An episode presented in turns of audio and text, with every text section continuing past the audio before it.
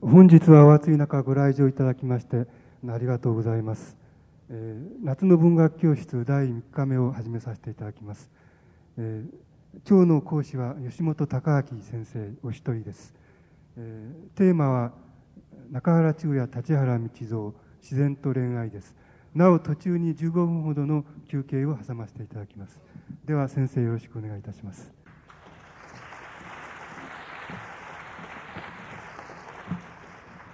吉本です。えっと、今日はあの、お中原中也と立原光蔵の話なんですけど、えっと、いろんなことを考えて、両者にその、共通なところがどっかあるかっていうのを考えますと、一つは、つまり読者の側から言いますと、割に簡単で、あの、なんて言いますか、えー、青春期のある時期に必ずと言っていいぐらいあの文学あるいは詩に関心のあるあの青年っていうのはあのこの二人の詩集を読んで育っているわけです。そして読んで育ったあの育ってだだんだん自分がそこから離れてしまう人もいますしあのかなりな程度その、えー、晩年に至るまでそのあるいは年を取るまであの関心を持続しているっていう人もおるわけです。そしてご本人たちはどうだったのかって言いますと、まあ僕はそういう言い方をしますと、あの自分の、なんて言いますか、えー、この場合は、まあ、あの今日のテーマに即して言いますと自然に対するあの表現感覚なんですけどそれをあの指して変更することがないうちにあの亡くなったつまり普通溶接したっていうふうにいうこと若くして死んだっていうことことなんですけど溶接したって言い方をしますけどもあの自分のそういう自然観っていうのの表現感覚はあの変更することないほとんどないうちにあの亡くなってしまったっていうことがあります。それはやっぱりあのなぜ読まれてあの今も読まれていてなぜ多くの、まあ、詩の好きな人あるいは文学の好きな人がある時期に必ず通過するって言っていいほどあのこうなんて言いますかよく読まれてあの来たかで今もそうだあのそうですけど今もたくさんあの読まれてるそうですけどそういうなってるかっていうところの非常に大きなあの原因だっていうふうに僕には思います。あのえー、これあの読者の側からも共通点としてその二つのことが言えるんじゃないかっていうふうに思います。でなおもうもう一つあの付け加えるとすればこれはあの、えーと、宮沢賢治なんかもあの同時代の詩人として入れなければならないですけどもあの三者三様に何と言いますかあの、えーと一種のその、あの、宗教性と言いましょうか。あの、要するに自分で、あの、閉じられたあの、一つの感覚の世界、あるいは、あの、言葉の世界っていうのは、あの、強固に持っていて、それはちょっとあの、えっ、ー、と、詩の世界一般の、その、中にもちろん入るわけですけど、その中であの、その自分ののなんて言いますか枠組みって言いましょうかそれを強固に保ってるって言った人だっていう意味で言えばあのまああの非常に得意な人だっていうことあの詩人だっていうことが言えると思います。それはやっぱりあの読者をあの持続的にあの多く獲得しているあの理由じゃないかっていうふうに思います。あのなぜかと申しますと要するに一般的にあの、そういう強固な自分の世界を、閉じられた世界を持っている、その独自な、あの、感覚性って言いますか、そういう、あの、表現性っていうものは、あの、一般にあの、誰も、あの、あんまり、あの、顧みることがなくて、ないんですけれども、しかし、なんて言いましょうか、あの、日常我々が生活しているあの、日常生活の間で、あの、当面するいろんな感情の動きとか、あの、心の動きとか、あるいは考えの動きとかっていうものをなんか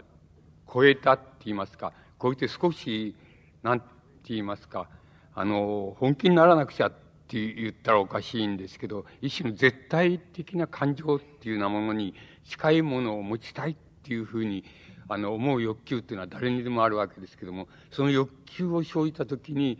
あの、それに応えられる、その、昭和期の、あるいは現代の、あの、マドナの詩人は、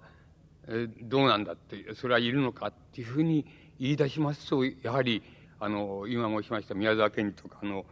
中原中也とか、あの、立原光蔵とか、まあ、もう少し、あの、早い世代だとしたら、萩原作太郎とか、そういう人たちが、一種のその、なんて言いますか、絶対感情に当面した時の、あの、我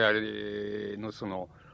に、こう欲求に、あの、なお応えられるっていう要素を詩の中に持っているもんですから、だからやはり、あの、非常に大きな、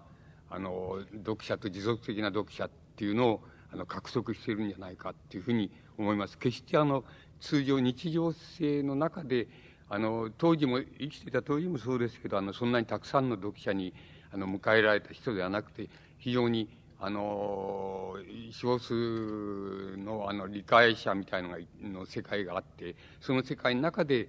あの、その日も理解されて、あるいは、あの、多く読まれあの、非常によく読まれたっていうことがあるんですけど、一般には、そういう、あの、一般の詩の読者って言いますか、あの、とか、あの、一般の、文学の愛好者の中ではそれほどあの強固にあの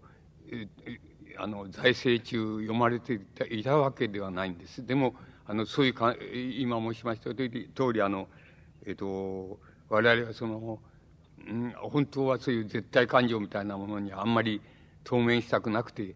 あの日常の生活を繰り返しているわけですけどもあの、時に、あの、自分、図らずもって言いますか、自分の方から求めなくても、あの、なんか、あの絶対感情で、えー、を、あの、持って、ど、どうどういう感情に断定的に、あの、自分を寄せていくかっていうようなことを強いられる時っていうのは、誰にでもあるわけです。で、それに、やっぱり、アピールできるっていうことに、あの、なると思います。それが、多分、あの、こう中原中也とかの立原光蔵がよく読まれていたあの理由じゃないかって読まれてきてる理由じゃないかっていうふうに思います。もちろんあの今日のテーマあの副題のテーマでいうその自然ということとそれからあの、まあ、恋愛っていうことあの男女の問題ですけど恋愛っていうことに対するその、えー、たあの中原中也と立原光蔵の、その、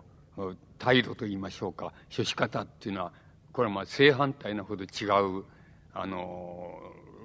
違うわけです。あの、でも、あの、共通しているところを、あの、なんて言いますか、えってあげれば、あの、つまり、両方ともある、ある絶対感情っていうのを、あの、元にその、恋愛の問題でも考えてるっていうことが一つあるわけです。それからもう、もう一つもっとはっきりしていることは、あの、恋恋愛っていうのは、あの、何なのかって言いますと、あの、これは男女のあの性におけるあの自然感情だっていうふうに言えば、やはりあの、二人が自然詩人であるっていうことがとても多く、あの、関わっているっていうふうに思います。あの、ただ、えっ、ー、と、この、宮沢賢治だけはちょっと得意な考え方を、あの、恋愛に対して持ってまして、この、あの、宮沢賢治にとって一番の自然感情、あの、男女の自然感情と同じ類のその自然感情っていうのは宗教なわけです。それで、あの、本当ならば宗教が最も、あの、男女の間でも宗教っていうのは、つまり宗教的な愛って言ってもいいんでしょうけども、宗教っていうのは、あの、最も自然な感情なんだっていうのが、あの、宮沢賢治の考え方で、でその自然感情を遂げら、遂げられない時に、あの、お人間は男女に、あの、異性に対してその、なんて言いますか、恋、恋愛的な感情を持ち、またそれを自分の、なんて言いますか、あの、私有物、私有、その感情を、自分が相手の感情を私有したいっていうふうになるのが恋愛であって、で、もっと極端にエゴイスティックになれば、相手の全部をなんか自分の私有物にしたいって言いましょうか。あの、感情から何から全部自分の私有物にしたいっていうのが、あの、恋愛感情の、まあ、あの、一方の極なん、なんで、だけれども、あの、えっ、ー、と、宮沢賢治に言わせると、それはあの、大変、えっ、ー、と、要するに、えー、恋愛感情としては低いもの、つまり、堕落したもんだっていうか、低いもんだっていうのが 宮沢賢治の考え方で、これは普通我々はかん、我々の考え方とは、ちょっと正反対になっています。あの、正反対にひっくり返っています。だから、あの、宮崎賢治の場合には、要するに宗教と同じように、宗教に帰依すると同じように、あの、相手の、あの、感情とか情操とか、あの、あの、おああるいは考え方とかに、あるいはそれら全体に対して帰依する、宗教的に帰依するっていう、そういう関係が成り立った時が、あの、恋愛、恋愛の市場ない、つまり最も、あの、いい形と言いましょうか。あの、最上の形なんだっていうふうに、宮沢賢治はそう考えていて、あの、まあ、あの、それに、あの、叶わなかったっていうか、そういう自分の感情を満たせなかったっていうことが、多分、あの、宗教そのものに宮沢賢治が帰依して、あの、帰依して、そして、あの、男女間の問題については、あの、ほとんどあの、指したる、こう、なんて言いますか、感情の動きを示さなかったっていう、あの、理由だというふうに思います。そしてもっと、あの、極端に言いますと、そういう伝説があるくらいで、あの、えっ、ー、と、自分があの体内、体内からその精液をあの外に出したことがないっていう人間は自分も含めて3人ぐらいしかいないんだっていうふうにあの世界で3人ぐらいしかいないんだっていうふうに言ったっていう伝説があるくらいで、あの、そのくらい禁欲的、そういう意味合いではあの禁欲的、我々が恋愛だと考えているものと全く正反対で、あの、禁欲的な感情に、あの、終始した、あの、人で、あの、もしそういう、それに近い感情があるとすれば、あの、妹に対する感情で、その妹に対する感情っていうのが、やっぱり一種のあの、兄兄弟愛っていうことと宗教的な、なんて言いますか、あの、こう、こう、なんて言いますか、相互信頼と言いますとか、そういうのが、あの、妹に対して非常に多くあったんだと思います。それだから、あの、詩の中で、あの、つまり、青森晩夏みたいな、その、いわゆる晩妹が死んだ時の晩夏の中に現れている感情ですけれども、それは、あの、一番、それを、まあ、あの、宮崎賢治は、あの、恋愛感情の割合に、あの、高度なって言いますか、高級なもんだっていうふうに自分では考えていたと思うんですけど、あの、我々の常識から言えば、あの、大変、あの、かあの、なんて言いますか、得意な、あの、恋愛感情として妹に対する感情みたいのが、あの、あったっていうふうに思います。あの、それはあの、宮沢賢治なりにあの、えっ、ー、と、一種の宗教感情を絶対感情と見て、それから宗教的な帰依っていう、あの、を、あの、絶対的な帰依っていうふうに考える考え方を生涯やめなかった人ですから、そういう人から見た場合の人間、あの、男女の、あの、性をもとにしたその、感情、それから行為っていうのは、あの、あんまり、あの、宮沢賢治にとってはの上等なもんだっていうふうに考えて、あの、いなかったっていうふうに思います。で、今度はその、うん、中原中也と、あの、立原光蔵はもう、あの、そういう意味合いでは、ごく通通常の、あの、恋愛感情を持ってる、あの、人で、でしたけれども、あの、それはまあ、どう言ったらいいんでしょう、その、運命へのいたずらと言ったらいいのか何かわかりませんけども、あの、えっ、と、あるいはもう必然的に、あの、二人の持ってるその自然感っていうのから、あの、出てくる帰結なのかもしれないけれども、あの、中原中也は大変面倒な恋愛の中に、その、巻き込まれて、あの、それを契機にして、あの、詩も変わりましたけれども、あの、なんか、あの、生涯を、あの、えっ、ー、と、変更するほど重要な、あの、影響を受けたっていうふうに思います。えっ、ー、と、それはあの、小林秀夫とのその、と、あの、あの、な、あの、長谷川靖子っていう、あの、な早くからの中原中也と同棲したあの女の人ですけども、あの、この人をめぐってその、まあ、一種の三角関係みたいのに、あの、陥りまして、それで三者三様、あの、ひどい苦痛を舐めてって言いましょうか、あの、舐めたっていう経験がああって、それで、あの、詩もそれからは少し変わってきてるところがありますし、あの、それを経験して変わっていったっていうことがあると思います。これとこう対照的なんですけど、あの、立原道三っていう人は、あの、様々な、あの、女性が、あの、おなんて言いますか、あの、目の前を通過して、で、えー、それに、その、憧れを持つっていうような、とか、恋愛感情に似たような感情っていうのを抱くこともあったわけですけれども、あの、これはその求めてじゃなくて、まあ、どう言ったらいいんでしょう。あの、そういうふうになっちゃったんだよっていうふうなことになると思いますけども、あの、あんまり、あの、こう、なんて言いますか、あの、性的な、性欲の、こう、なんて言いますか、匂いのするとか、あの、肉体感、感の感じがするような恋愛感情っていうのはね、やっぱり生涯持たないで、あの、早く死んじゃったっていう、あの、人だと思います。それはやっぱり、あの、とても、あの、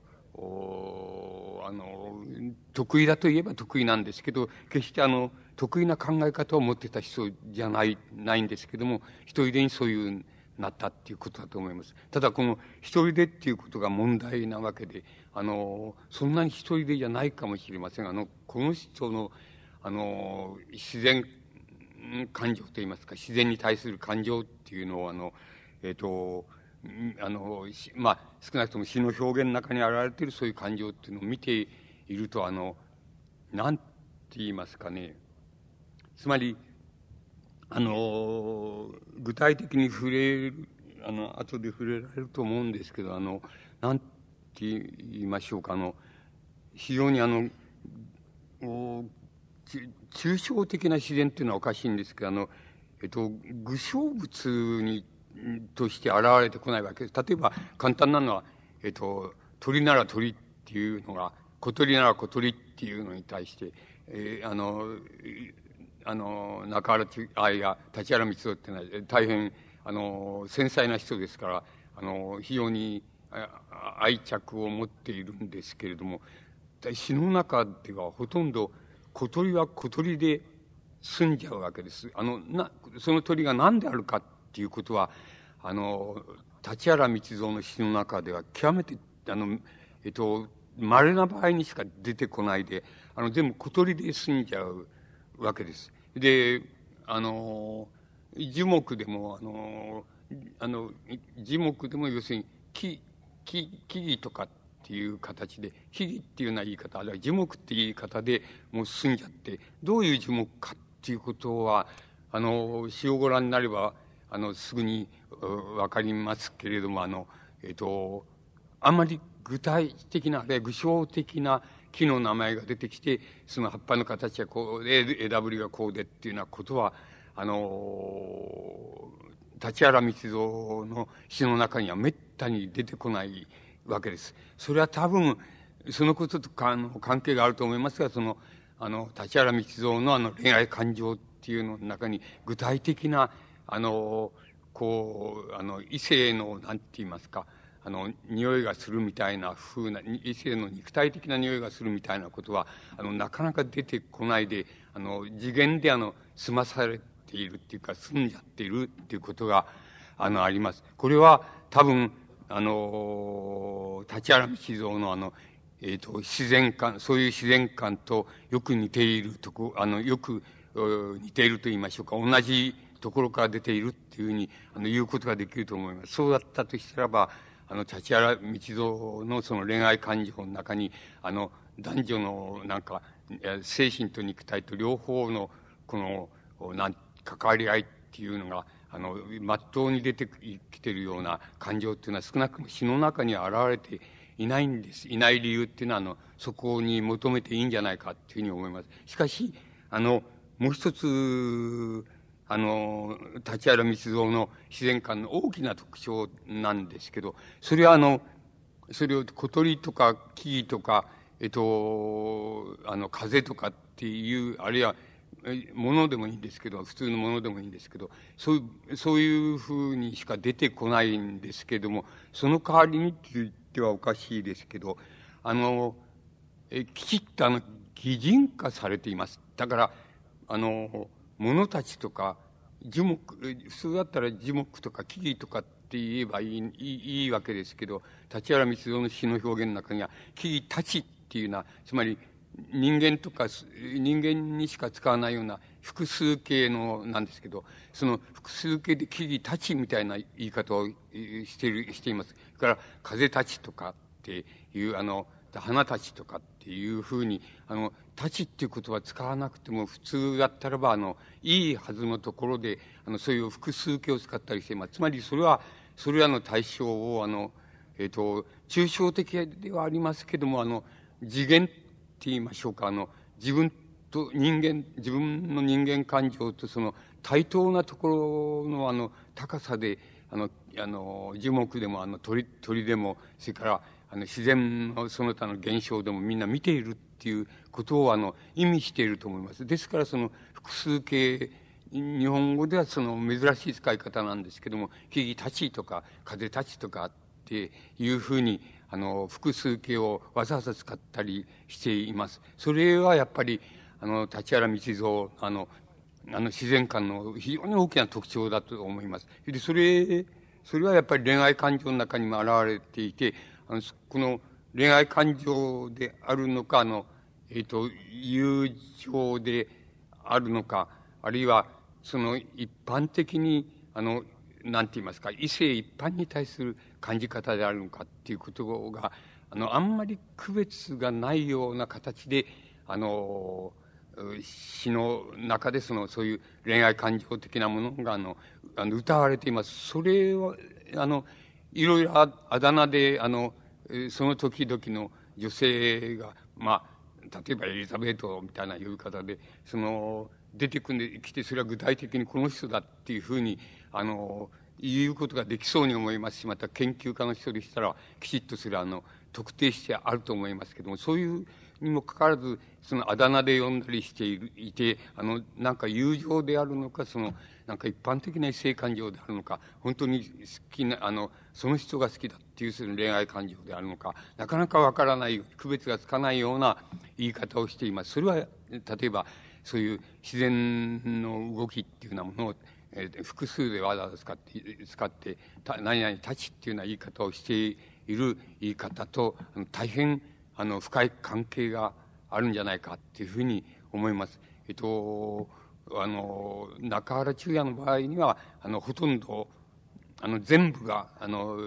恋愛感情を、あるいは恋愛感情だけじゃなくて、女性感情っていうのを、あ異性感情と言いましょうか。それが出てくる、あの、詩はもう、逆、あの、立ち、あの、立原光と逆で、あの、全部が恋愛してるみたいな風に、あの、描かれて、あの、きます。例えば一度出会った人とか、どっかの、まあ、当時、当時の言い方すればカフェなんですけど、そのカフェの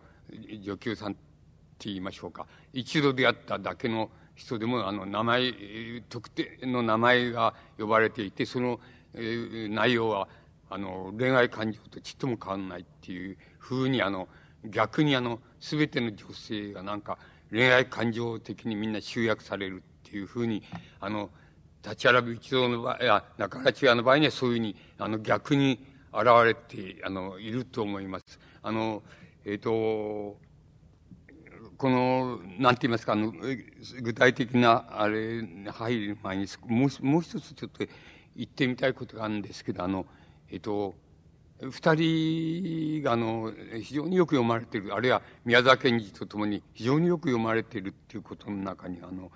えっ、ー、と、あの、その自然っ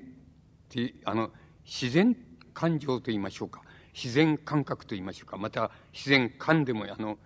大げさに言えば自然感でいいんですけど、あの、自然感っていうのがあると思います。あの、二人ともあの、本当を言うと自然詩人で、何を歌っても、あの、その中に雲が出てきたり、あの、季節が出てきたりっていうふうに、あの、ほとんど全部が、中原中也でも、6割か7割の、あの、詩は全部、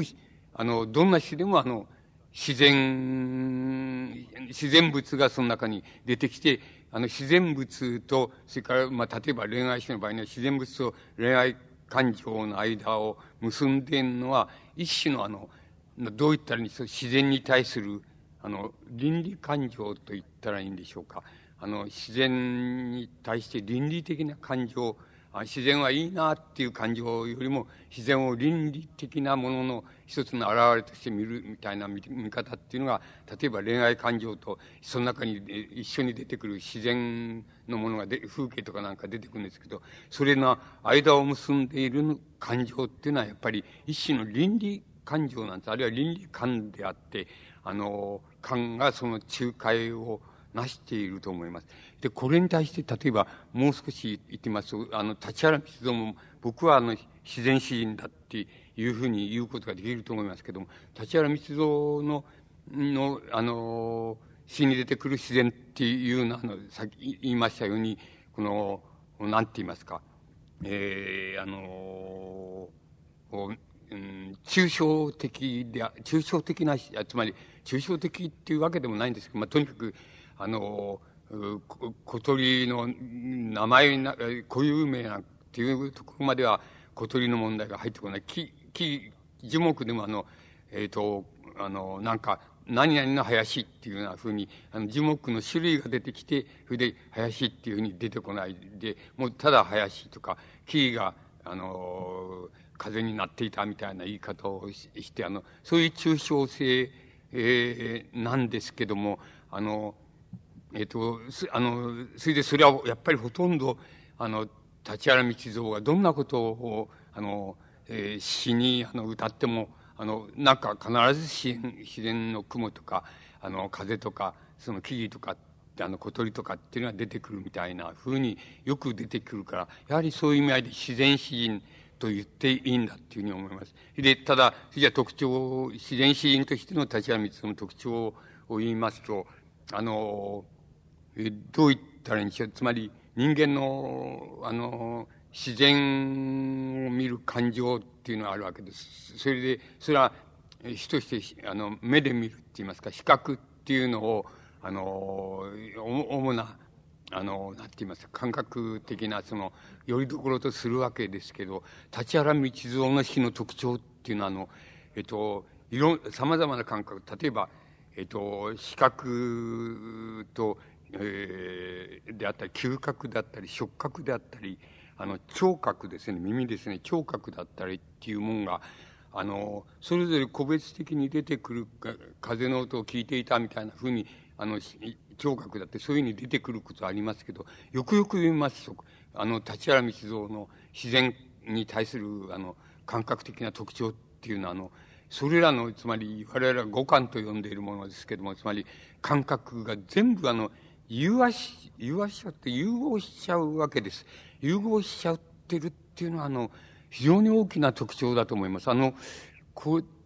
例えば、あの、一番わかりやすいのは、あの、匂いっていう言葉があります。匂いっていうのは嗅覚ですね。あの、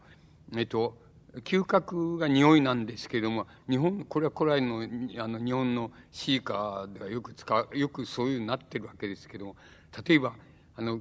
く、あの、紅よ桃桃の花みたいな風に、つまり万葉集でも、あの、匂いっていうのを、色っていうのに、ほとんど近く、あの、近い、あの、意味合いで匂いっていうのを使っている、あの、それは伝統的にそれあるわけです。それから、あのー、なんて言いますか、あの、もっと極端に言いますと、響、あの、耳、聴覚のなんか響きですね。あの、それをやっぱりあの、風の匂いがしたみたいなことを言って、それで、あの、風がこう、木の枝を揺らしてるっていうことを言っちゃったりしてるところがあります。つまり、立原道蔵、それは日本の詩歌で言うと、顕著にあの、えっ、ー、と、新古今集でとても顕著に、あの、そういう使われ方が、あの、広がっているわけですけど、あの、立原道蔵のその、そういう自然感覚のその、えっ、ー、と、一番大きな特徴を言うとすれば、その、なんて言いますか、新古今集なんかよりももっと、あの、もっと極端にって言います。極端にあの、あの、あらゆる感覚の種類っていうのを全部融和させてしまっています。で、あの、融和させてこの、例えばその匂いっていう言葉で何を言ってるのかなっていうと、ある時は、あの、本当に、本当の、あの、草花の匂いみたいな、そういう匂いに、あの、香りがするっていう意味合いの匂いに使っていますけど、あの、本当ならば風の響きとか風の音とか言うべきところを匂いって言っちゃってるところもあり、あります。それから目で見えて、あの、あの、なんて言いますか、あの、紅の色が匂っているっていうような言い方をします。つまり、あの、そうするとそれはあの、色のことを言うべきところ、言うべきところを匂いっていう言葉で言っちゃってるっていうことになります。で、立原密造の詩っていうのはそういう意味合いでその、なんて言いますか、あの、新古今が開拓したそういう、あの、感覚の融融合性って言いましょうか。あの、あれは区別のつかなさって言いましょうか。それを、あの、非常に、あの、極端まで、あの、推し進めた詩だっていうふうに言うことができます。それがやっぱり、あの、立原密造のあの、詩の中に現れている、あの、自然観の大きな、あの、特徴になっているっていうふうに思います。あの、これ、えっ、ー、と、ここで、あの、僕が、あの、そういうことからこの普遍していあの、言いたいことか、これ宮沢賢治だったらなおさらそうです。もう、宮沢賢治の詩の心象スケッチっていうのは、あの、大抵はもう、あの、風景なんで、自然物なんですけど、それで自然物なんですけど、自然物をスケッチするっていうことが、同時に自分の、あの、心のスケッチになってるっていうのは逆に言いますと、自分の心がもう自然物に融和しちゃってて、あの、自然物をスケッチするともう、あの自分の心象は全部その中に含まれちゃうっていうふうに、あの、もう全く、あの、自然と自分とを区別することはできないっていうような、そういう感情のところで、あの、宮沢賢治の心象スケッチっていう詩は成り立っていると思います。それ、あの、三人に非常に顕著に現れているように、あの、えっと、昭和の、これ、前時期とは言えないんですけれども、あの、大正末から昭和の、えっと、初年の時期と言いましょうか。あの、その時期に、あの、何か典型的にその、なんか、日本の詩人、つまり鋭敏な感覚を持った人たちの言語表現の中に、あの、自然っていう、あるいは自然感情っていうのが、それぞれ個性ある形ですけども、あの、非常によく現れていった、あの、一時期があって、それを代表しているっていうふうに思います。あの、えっ、ー、と、あの、自然、あの、強いて、その自然っていう、あれは自然観でもいいんですけど、自然っていうのはどういうふうに見えるかっていうことは、あの、えっ、と、強いて、こう、いくつかの、こ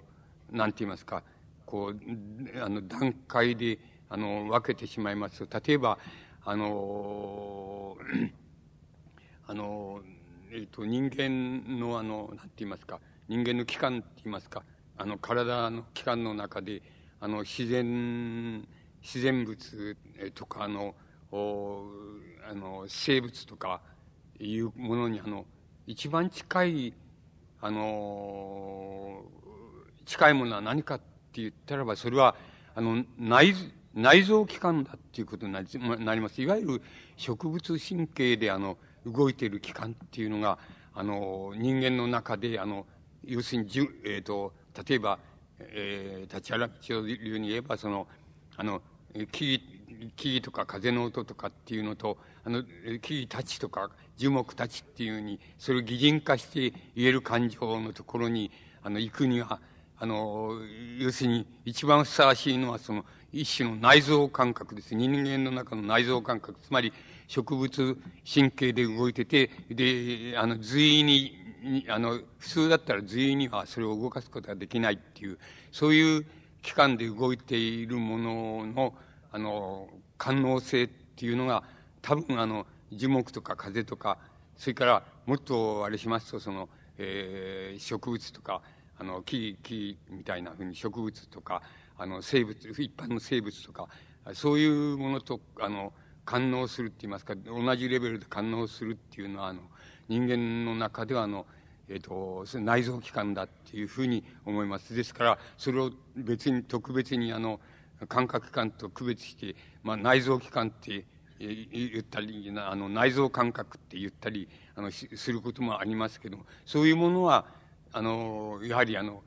樹樹木とか、あの、えーえー、鳥たち、その虫たちっていうようなものと、あの、よく感応感応する、あの、人間の中の器官だっていうふうに、あの、言うことができると言います、できると思います。それ、それで、あの、それよりも、あの、なん、あの、本当の感覚器官っていうものが、あの、こう、なんて言いますか、ものに感応してくる。つまり、例えば視覚に感応してくる、あの、風景とか、そういう見え方、あの、自然の見え方とか、外界の見え方っていうのは、あの、まさに、それぞれ個別的に区別された感覚と、あの、感覚を行使することと対応すると思います。それで、あの、つまり、人間っていうのは、あの、えっ、ー、と、宮沢賢治流に言えば、あの、自然の一部分を成してるわけですけども、あの、そういう見方が人間の体っていうのはできるわけですけど、その場合に、その自然の部分っていう場合に、あの、えー、植物部分とか、あの、生物部分、部分っていうようなものは、あの、内臓、人間の中の内臓器官が、あの、い、あの、こう、使われるその感覚に対応します。それから、あの、そうじゃなくて、五感に分かれた、その、えー、感覚器官に分かれた、その、感覚を行使する、そういう一元の、あの、自然の見え方って、あの、いうのは、あの、その、それとはまた違って、一種、あの、なんて言いますか、あの、自分の方も感じることができるし、あの、えー、様々個別的な、視覚は視覚として働きっていうような、聴覚は聴覚として働きっていう個別的な器官が、器官として働くものが、して、ものが、あの、それは、その、なんて言いますか、一種の動物性っていうのに、あの、動物的な自然があるいは動物性っていうものに対応すると思います。して人間の中にはその二つがちゃんと含まれていますし、もう少ももう少し言っちゃえば、人間の中には、人間的部分っていうのがあるわけです。この人間的部分っていう、いうのが、あの、なんて言いますか、自然の中にあの、なんか人間を感じたり、あるいは人間の感じ方で自然を見たりっていうような見方になると思います。それはやっぱり、あの、人間だけしかできないですし、もっと固有に言いますと、あの、それは個々の個人的な人間、個別的な人間によって、その、あの、見方が全然違いますし、感じ方が違ってくるっていうのが、やっぱり、あの、人間的な見方っていうふうになると思います。そうすると、あの、えっ、ー、と、昭和の、昭和の自然詩人たち、これは、いあの、一般ので言えば、まあ、あの、式、式派っていうふうに言われてた人たちが一番それに該当するわけですけども、昭和の自然詩人たちは、それぞれ個性があり、個別的でありますけれども、あの、より、な、何が、この人たちの感能、あるいは感覚し、あの、外界と感覚しやすい、あの、期間だったかっていうことを言ってしまいますと、あの、やっぱり、あの、内臓感覚で、あの、自然を見てんだっていう、あの、それを特徴とする詩人たちっていうのと、そうじゃなくて、やっぱり個別感覚を、視覚が鋭いとか、あの、聴覚がる、特に鋭く描かれているとかっていう、あるいは嗅覚が鋭いとかっていうような形で、それで個別的な感覚でもって、あの、外界のものを見てるっていう、そういう見方の自然詩人っていうのもいます。あの、それからそういう、あんまり、あの、そういう意味合いのその自然物あるいは生物っていうようなものを対象よりも、自然なんかあんまり好きじゃないけれども、あの、人間関係の中の様々な葛藤とか、あの、様々なニュアンスとか、そういうのに、あの、たくさん関心があるっていうのは、あの、昭和の、あの、詩人もいます。例えば、まあ、それは、作太郎なんか典型的にそうだと思いますけれども、あのそういう詩人たちも、やはりあの、人間も自然の一部だっていうならば、人間関係も自然の一部だっていうことになりますから、あの、そういうことに関心があるんだけど、草花や、あの、自然のか、あの、樹木とか、そういうものには全く、あるいはほとんど関心を示さないっていう、そういう詩人たちも、あの、いるわけです。でもそれも、あの、広い意味で言えば、それは、やっぱり自然詩人っていうことになります。で、それが、あの、昭和の時期に、あの、えー、なんて言いますか、日本の近代史の中で一番多くその、なんて言ったらいいんでしょう、あの、開花した、あの、時期だっていうふうに、あの、思います。それは、あの、なんて言いますか、あの、えっ、ー、と、もう少し大雑把な、あの、区分けをしますと、人間の、人間の自然に対する、あるいは自然観でもいいんですけど、自然観の中には、あの、いくつかの、こう、改定がありまして、それで、まあ、一等はじめの、一等はじめは人間の、あの、人間と自然との関係はもう、あの、そういうふうに意識するとしないとにかかわらず、あるいは詩人であるといなとにかかわらず、とにかく自然と自分の感情とか、もう同じ次元で、こう、まみれて、融和しちゃって、まみれちゃってるっていうような形で、あの、存在した、その、自然界の時期っていうのが、時期っていうのは考えられます。それはやっぱり、あの、人間の、まあ、歴史的な時期で言えばもう、あの、なんて言いますか、原始時代とか未開の時代とかっていうのは、あの、そういうふうにもう、なんて言いますか、自然と自分とが一体にまみれちゃって、あの、もう融和して区別がつかないっていうような感じ方が一般的であったっていうふうにあの考えられます。それでその時にはもう、なんて言いますか、うん、例えば自分が、えっ、ー、と、あの、な、この、で精神を集中してあのあこう嵐が起こればいいっていうふうに思うとあの嵐がちゃんと起こったじゃないかって起こっちゃうっていうふうにあのでそれをまああの、えー、自分のその、えー、職業と言いましょうか自分の役割としていた人たちがいるっていうのはそのでそういうそういう場合にはもう自分がもうなんかこうだって、あの、雷、あの、雨が降れっていうふうに、まあ、雨乞いをして雨、雨が降るって、降れっていうふうに、自分が一心不乱に祈って、その自然の中に自分が、こう、あ雨雲の中に自分を全部入れ込んじゃうと、なんか、雨が降ってくるっていうようなことが可能になるっていうふうに、そういうふうに、あの、考えられた時期っていうのが、まあ、未開原始の時代にはあったわけです。そういう時にはもう、自分と自然、あれ人間と自然との間に区別がつかないっていうふうに、あの、ま、まみれて融和して、融合して、それで存在したっていう時期があったわけです。それで、あの、歴史的にはあったわけで、で、その次の段階に来るのが多分、その、段階に来るのが、あの、多分、あの、自然が、あの、なんて言いますか、先ほど言いましたように、あの、宮沢賢治の場合みたいに自然感情が、あの、そのまま宗教感情と同じ同じで、あるいはそれがまた恋愛感情と同じでっていうふうに、あの、なんて言いますか、一種の絶対感情で、あの、自然っていうものが、あの、見られていて、あの、なんて言いますか、その、そこのところに自分の感情を持っていくっていうのは、一番最上思考のその、あの、最もいい、あの、いい精神の状態だっていうふうに考えられた状態っていうのがありまして、その状態をもとにして、それで、あの、様々な自然観が生まれてくる。あれ、あの、なんて言いますか、ここ、あの、視覚が、あの、たくさん行使される、あるいは聴覚が行使されるとか、あるいは嗅覚が発達してるとかっていうような、そういう嗅覚を使うっていうような形で、その自然を認識認識したり、あの自然をあの宗教的に崇めたりっていうようなふうな段階っっていうものがあの歴史の中でもその次の段階にはやってくるっていうようなことになります。で、まあ、一番、あの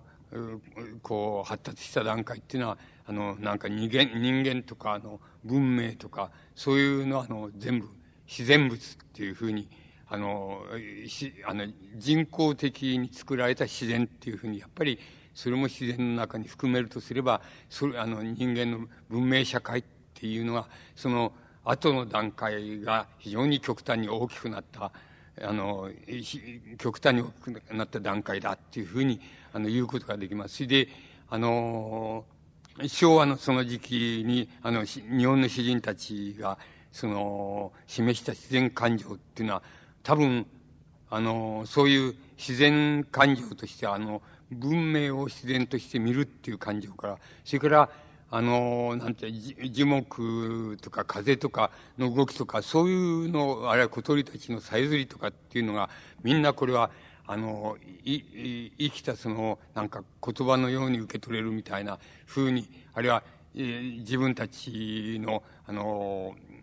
なんて言いますか感情を反映したあの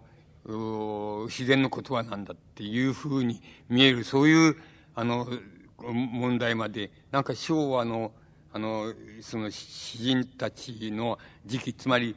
あのあれで言えばあの大正の末ぐらいから昭和の、まあ、10年代といいましょうか、あの、初期ですか。あの、その時代には、あの、そういう日本の、日本の詩人たちが、あの、自然感情を、あの、の、あらゆる段階の自然感情、つまり西方的な段階の自然感情から、つまり文明の感情から、あの、そういう原始的な感情まで全部、あの、感覚表現としては、その、やることができて、それで自然詩人としても、非常に開花した形で、あの、多様な形で、あの、開花したっていうような、あの、そういう時期だっていうふうに、あの、言うことができると思います。あの、今は大変、あの、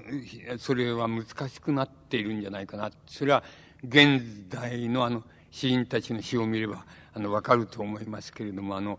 えー、少なくとも定型詩、つまり伝統詩、あの、俳句とか短歌とかっていうのが、依然として自然、あの、感覚っていうのは非常に、あの、たくさん現れてきて、まあ、それがない、あの、そ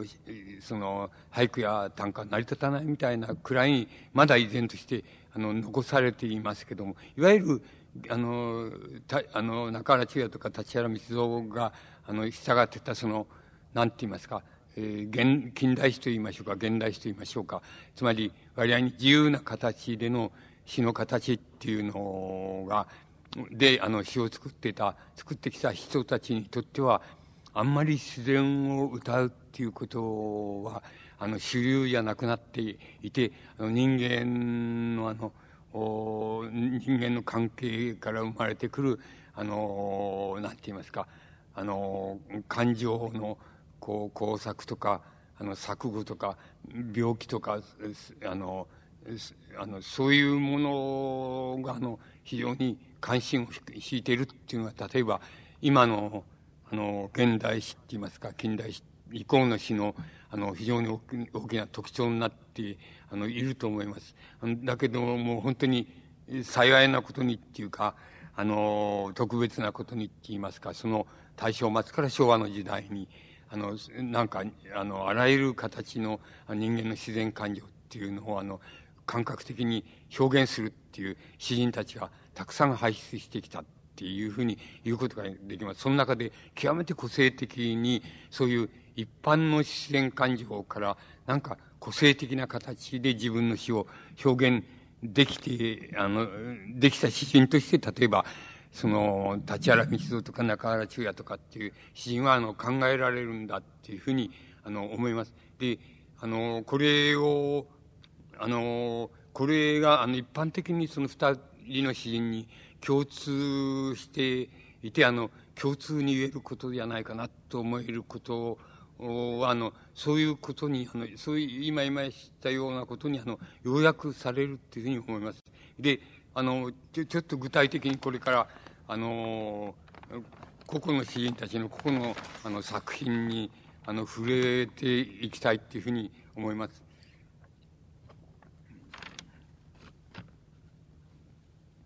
それで、あの、えっ、と、詩の、なんて言いますか、えっ、と、手法と言いましょうか、方法と言いますか、表現方法で、あの、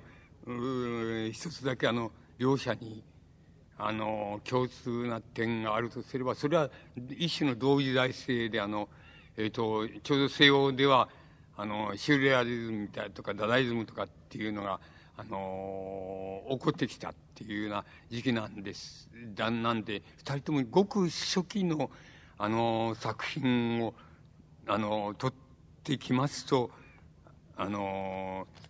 この、二人とも要するにそれぞれの意味で、あの、ダダ、ダダとかシューレアリズムの影響を非常に大きく、あの、受けて、あの、なんて言いますか、手習いと言いましょうか、修作と言いましょうか、そういうのを始めたっていうことが、あの、あの、よくわかります。あの、立原道蔵なんて、一見すると、そういうふうに思えないんです。つまり、特に思えない。で、中原千也も、まあ思えないって思えないわけですけども、あの、二人とも非常に古典的な言葉の使い方をして、日本の、日本語の伝統的な使い方をして、あの、詩としてみれば、あの、見ても、あの、律、韻律として見ても非常に古風な、あの、詩人だっていう、古風な表現をした詩人だっていうことになるわけですけども、しかし、あの、それはあの、自分の表現を獲得してからそうなりますけれども、あの、初期ではやっぱり二人ともあの、ダダや、あの、シュールアリズムの影響を、あの、たくさん、あの、受けて、それでそこで、あの、同時代的な、その、なんて影響で、総影響って言いましょうか、あの、自然の影響で、あの、なんかそういう言葉遣いで詩の、あの、手習いって言いますか、修作を始めてるっていうことは、あの、両者に、あの、共通していると思います。あの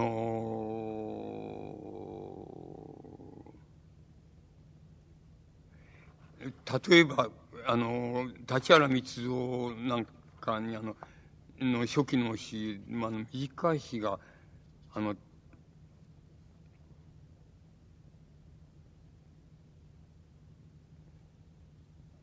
あの、たくさんありますけど、例えば、立原光蔵のあの初期の頃四行詩みたいなのを取ってきますと例えばですねコップ一杯の海があるもうもうコップ一杯の海があるっていうのは言い方自体自体が本来的に日本語その時期にあの獲得したもんでっていうのはその時期にあのシューレアリズムとかあのダダイズムの影響を受けて獲得した言い回し方です。あのコップに一杯の海がある娘さんたちが泳いでいる潮風だの雲だの扇子驚くことは止まることであるっていう四行詞があります。つまり、あの、何を言、何を言ってるのかって言ったら、あの、言葉による感覚の新し、組み合わせ方の新しさっていう、あの、ことだと思います。つまり、組み合わせ方とか、の、遠近法と言いましょうか。対象に対する遠近法の、あの、自在にこう、歪めてるって言いますか、自在にあの沖縄をしてるって言い方、例えばコップ一杯の海があるっていう言い方、あの普通には成り立たない、海という言葉に照らしても、あのコップという言葉に照らしても成り立たないんですけど、そういうことは平気に、あの、平気であのつなげてしまう表現法っていうのはおかしくないっていうことが初めてこの時期に日本語でやられたと思います。で、これは、あの、立原光蔵はまだ、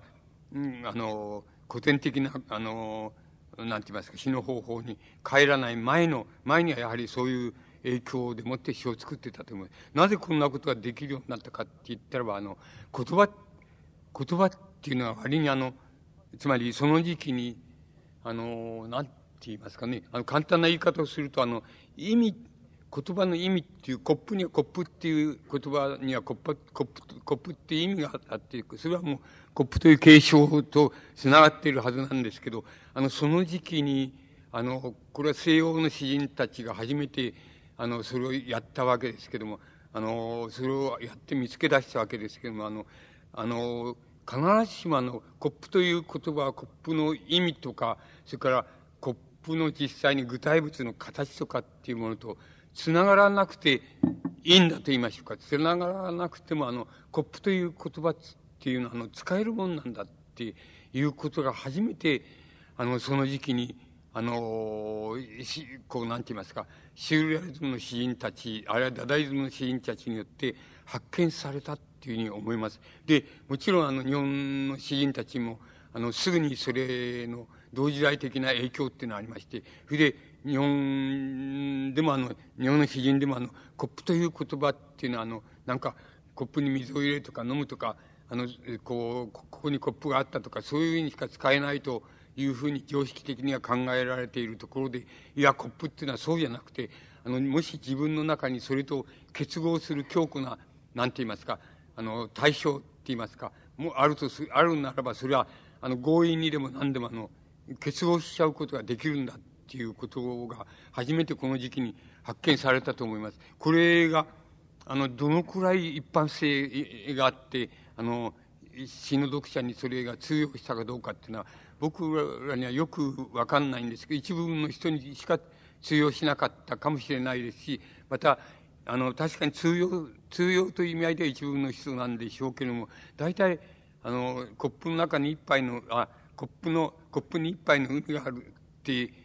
言われると、あの、何を言ってんだっていうふうに、普通常識的に思う、思うんですけれども、あの、なんとなく感覚では、なんとなくわからんこともないなっていうふうに、あの、一般の人も受け取れるように、あの、言葉の感覚がなってたんじゃないかなっていうふうに、僕はそういう解釈をしたいわけですけども、もしかするとそうじゃなくて、普通の人は何言ってるかこんな人はわからないっていうふうに、もうで片付けられるもんだったかもしれません。あの、でもあの一文の、あの、人はやっぱり、あ、こういう言い方っていう言い方で、コップっていうのはもうちょっと、そのコップの本体を離れたって、言葉だけで、あの、使えるんだ。それで言葉だけどっか、あの、全然遠くのある方に、つまり縁のなさそうな対象と強引にくっつけて、連結してって言いますか、つなげて使うことができるんだっていうことを、あの、一部の人も確実にそれを理解してただろうっていうふうに思います。それはあの、別の言葉で言えば、言葉のあの、価値っていうことと、あの、意味っていうことと、それはもう分離できるんだっていう考え方になると思いますけど、言葉が初めてその、いや、あの、意味、意味を離れて、やっぱり価値として成り立ちうるんだっていうことが、初めて、あの、言葉に鋭敏なこういう詩人たちの感覚のな、表現感覚の中で初めてはっきりしてきたって言いますか、はっきり分かってきたっていうことが、あの、言えるんじゃないかっていうふうに思います。これに一般性があるかどうか、あるいは現在でも一般性があるかどうかっていうのは、すこぶる、あの、分かりにくいことですけども、しかし、あの、言葉っていうのは必ずしもあの、あの、価値と意味とが、あの、えっ、ー、と、一緒になって、どっかで結びついてるっていうこととは限らなくて、あの、意味とは全然離れて価値だけが一人歩きしちゃうってことが、あの、言葉において初めて可能になったっていうことが、あの、言えるんじゃないかって。で、立原さんも、あの中原中也も、あの、えっ、ー、と、若い時にはその影響を受けていますし、それから、中原中也はもうかなりな程度、あの、後になるまで、つまり、あのヤギの歌っていう詩集がありますけども、あの、最初の詩集ですけど、その中でも、まあ、半分くらいは、あの、そういう、あの、語法がところどころに入ってきます。全体はもう非常に古典的な詩の表現を、あの、中原氏は取っていますけども、しかし、あの、部分的なそういう、あの、ちょっとこれは意味として取ろうとしたら取れないよっていう、取りにくいよっていうのは、あの、言葉が、あの、平気で取り入れられていて、あの、います。で、それは、あの、立原さんも同じで、あの、そういう言葉遣いで、あの、自分の詩の修作って言いますか、あの、新しい感覚を作るっていうことを、あの、そういう形で、あの、始めて、あの、いると思います。これは、あの、語法からって言いますか、あの、詩の方法から見た、その、昭和の詩の新しさっていうふうに、あの、言うことがあの、できると思います。あの、つまり、あの、意味、意味と離れて、その言葉の価値っていうのを、あの、作り出しちゃうことはできる、できるんだ。で、作り出すためには、あの、非常に縁の、縁の、一見縁の遠い言葉と強引に結びつけることができれば、その表現が、あの一種の、あの、言葉を価値にしちゃう、あの、表現法に該当して当たっていて、で、それは意味としては非常に通りにくいとか、あの、かろうじてしか通らないんだけれども、あの、価値としては言葉が非常にいい価値で使われているっていうようなことが、あの、言えるような、あの、この言葉の表現法が初めて、あの、成立したっていうふうに言うことはできそうに思います。あの、えっ、ー、と、例えば、立原さんの詩もうもう一つやってみますと、えっ、と、やっぱり四行の詩ですけども、脳髄の、この頭の脳髄ですけど、脳髄のモーターの中に泣きしきる小鳥たちよ、君らの羽音は静かに、今朝僕は一人で歯を磨くっていうふうにいう四行の詩があります。あの大変わかりにくいあの意味だけをたどっていったら大変わかりにくい詩です。それであの脳髄のモーターって言われても、うん、まあわからんことはないよな無理すればっていう感じで あのでも非常にわかりにくい言葉を初めから使っていますしそのモーターの中で、えー、泣き小鳥たちが泣きしきってるっていういうのは、まあ、一般的に言えば小鳥たちが鳴いているのが聞こえたよって表現すれば普通の表現なんですけどもそのそういうあの意味を取る意味が続く表現を取らないで脳髄のモーターの中に泣きしきる小鳥たちよっていうような表現を取るっていうこの何て言いますかあの言葉のつまり脳髄っていうこととモーターっていうあの機械的な言葉、ね、あのことだ意味としてはとてもつながりそうもないんですけどもそれを強引につなげると何かあなんとなくこういうこと何か言おうとしてることは分かるような気するなっていうふうにはあのなるあの通じるようにあのできるっていうことがこれはあの今言えばもうとてもこれは古い古古い言い方だよっていうふうになるかもしれないけれどもその当時で言えばもう新しく発見されたあの言い方であるわけなんでそれはもう当時の詩人たちあの特に若い詩人たちにとってあのもうちょっと衝撃的ななんて言いますかあの言葉の使い方でそれであの誰でもいいあの自分の詩の修作にはやってみたくなるっていうようなことであの詩人たちはしきりに試みたんだっていうふうにあの思います。これはあの、えーと、あの立原さんはもうはあのごく初期の詩であのそれをやってそれであのそれをあの卒業してはおかしいですけどそれを終わっちゃってあの、まあ、皆さんのよくあのご存知の「忘れ草に寄す」なんていういい詩集ですけどもその詩集のあの一種古典的な格調のある古典的なあの詩にあの移って、えー、言ってるわけです。で中原中也の場合にはあのやや、えー、そのヤギヤギの歌の、まあ、中途までは少なくともその語法は残ってるっていうふうにあの僕は思います。あの例えば、えー、中原中也の、えーと、ヤギの歌の一番最初のあの詩はあの、うん、トタンがせんべいせんべい食べて春の日の夕暮れは穏やかです。アンダースローされた灰が青ざめて春の日の夕暮れは静かですっていうふうになあのそそういうそれが最初の表現です。すとあのトタンがせんべい食べ食べてっていうのはものすごいえーと難しい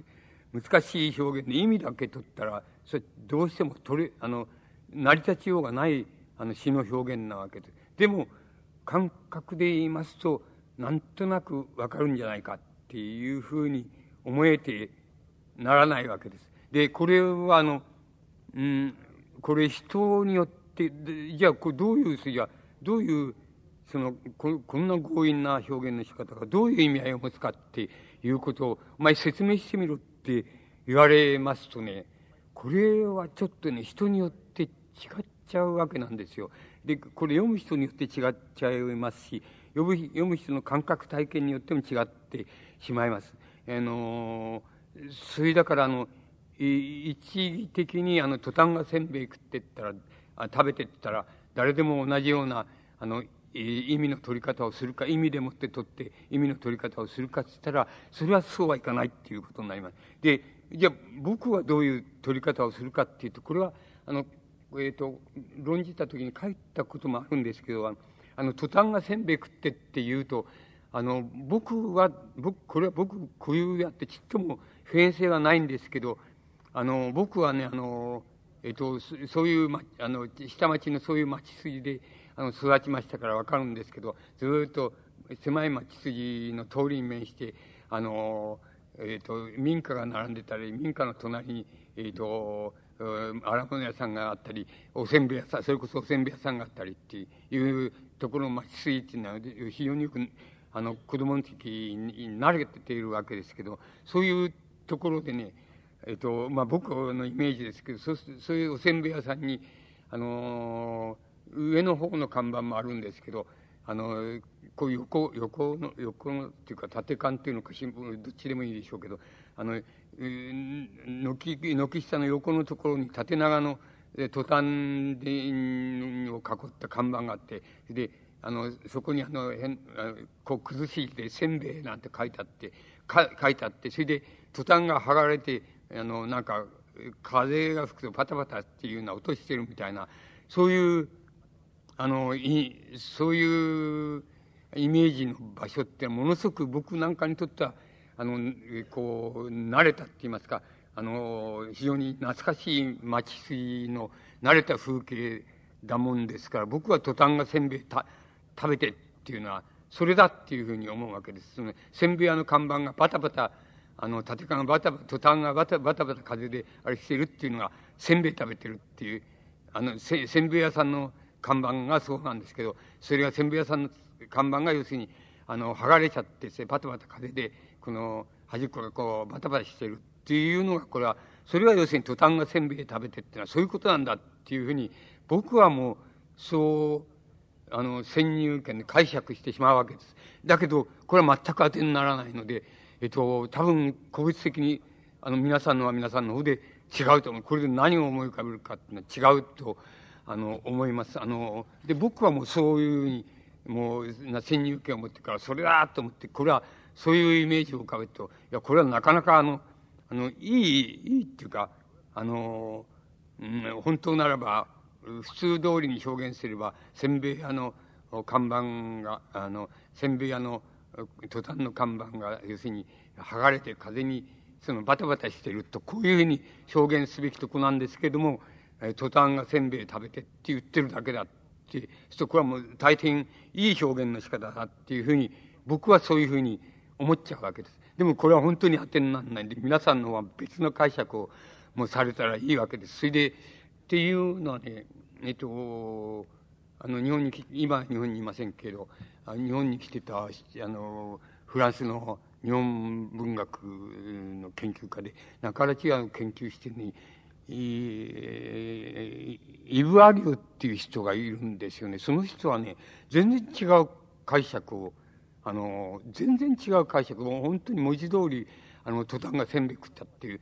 トタンがせんべい食ったっていうことが面白いんだっていうか、その表現の仕方が一種の滑稽感って言います。滑稽感があってって非常に面白い言い方だって、あの、いう形でその、で評価して、あの、解釈して評価しているのを見たことがあります。ですから、これはちょっと、あの、人によって随分違うもんだなっていうふうに、あの、僕は理解します。ですから、多分これは、あの、この、これの意味を取るためには、あの、これ、意味を取るためには、中間にその、自分が持ってる、読む人が持ってる固有の、なんて言いますか、イメージって言いましょうか、途端っていう言葉、せんべいっていう言葉、食べるっていう言葉からこう、あの、連想される固有のイメージがそれぞれ違ってるのを持っていて、そのイメージを仲介にして解釈すると、あの、なんとなくこれはわかるような気がするよなっていうふうに、あの、なるんだと思います。そういう読み方でいいんじゃないかっていうふうに思います。その、その3行目のその、アンダースローされた灰が青ざめてっていうのは、この灰であっても、埃であっても何でもいいんですけど、それはあの、下から上の方に吹き上がってっていうことをそういうふうにあの言ってんだなっていうふうに思いますこれはあんまり解釈の違いは来ないんじゃないかっていうふうに思いますこれはあの中原中也のその初期のあのダダとかシューレアリズムのとかの影響がまだ色濃く残っているあの段階でのそのあの詩の表現なわけです。もう立原さんはもう最初からも最初のあの独立した詩集忘れ草によすからもあのその詩のあれはほとんど吹っ切っていますけどもあの中原中也はあのそれをあのあのまだあのヤギの歌の中のあのあのかなりな程度あの前期の詩にあの詩にはそれを残してその形を残してそれは一種中原中也の詩をあの面白くしている要素です。それであのそのなぜ面白くしているかっていうことをあのあれは中原中也固有に面白くしているかって言います。と今みたいなそのわけのわからない一見するとわけのわからんダダとかシュールアリズムが発明してして日本の詩人たちが一生懸命それをあのこうあの身につけようと思ってそのあの噛み砕いたっていうそういう表現っていう表現の新しさっていうものとそれから何て言います。これは中原中也には以外の人は絶対に言わないあれ使わない表現だって。もうすでにあの固有の中原中也一人の固有の表現っていうのがあの同じ詩の中にありましてそれがあの両方が何て言いますか混合してあの出てきてるっていうことがこれは中原中也のあの突出した表現だっていうのは、ね、あるいは固有の表現だっていうふうに思いますし中原中也をあの自然詩人の一人として見るならばあの非常に得意なところであの自然詩人一般の中からあの特に突出しているあの中原中也の特徴って言えばそれだと思います。それやあのその一番固有性があるあのあの説っていうのをやっぱり4行ですけどそれをあのちょっとちょっと読んでみますね。あのポット同じ詩です。で一番最初のトタンがせんべい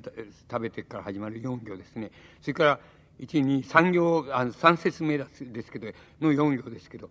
ポトポトと野の中に伽藍は赤く、伽藍っていうのはお寺の寺院ですね、寺院の建物ですね。とぼとぼと野の中に伽藍は赤く、二馬車の車輪、油を失い、えー、私が歴史的現在にものを言えば、あざけるあざける空と大和がっていうあの表あの表現があります。そうすると、これもまた別な意味でほとんどわからないじゃないか。何言ってんだっていう。それあの、とぼとぼと、あの、野の中に伽藍は赤くって、つまり庭車がとぼとぼ、あの、野原の中で、ここに、あの、お寺の寺院のあれが見えるところを通っていくときに、あの、その、庭車の車輪が、あの、油がなくて、キーキーきしみながら油、あの、そこの中を走あの走っていて、それで、それはちょっと油あのこうなくしてねそれできしきしきしんでるんだっていうようなでこれはちょっと受け取れないことなないんですけどあの私が歴史的現在にものを言えばあざけるあざける空と大和がっていうんでこれちょっと全く分かんないんで何言ってんだっていうことになるんですけどこれは中原中也の非常に大きな特徴でそれはあの、えっと、一般に抽象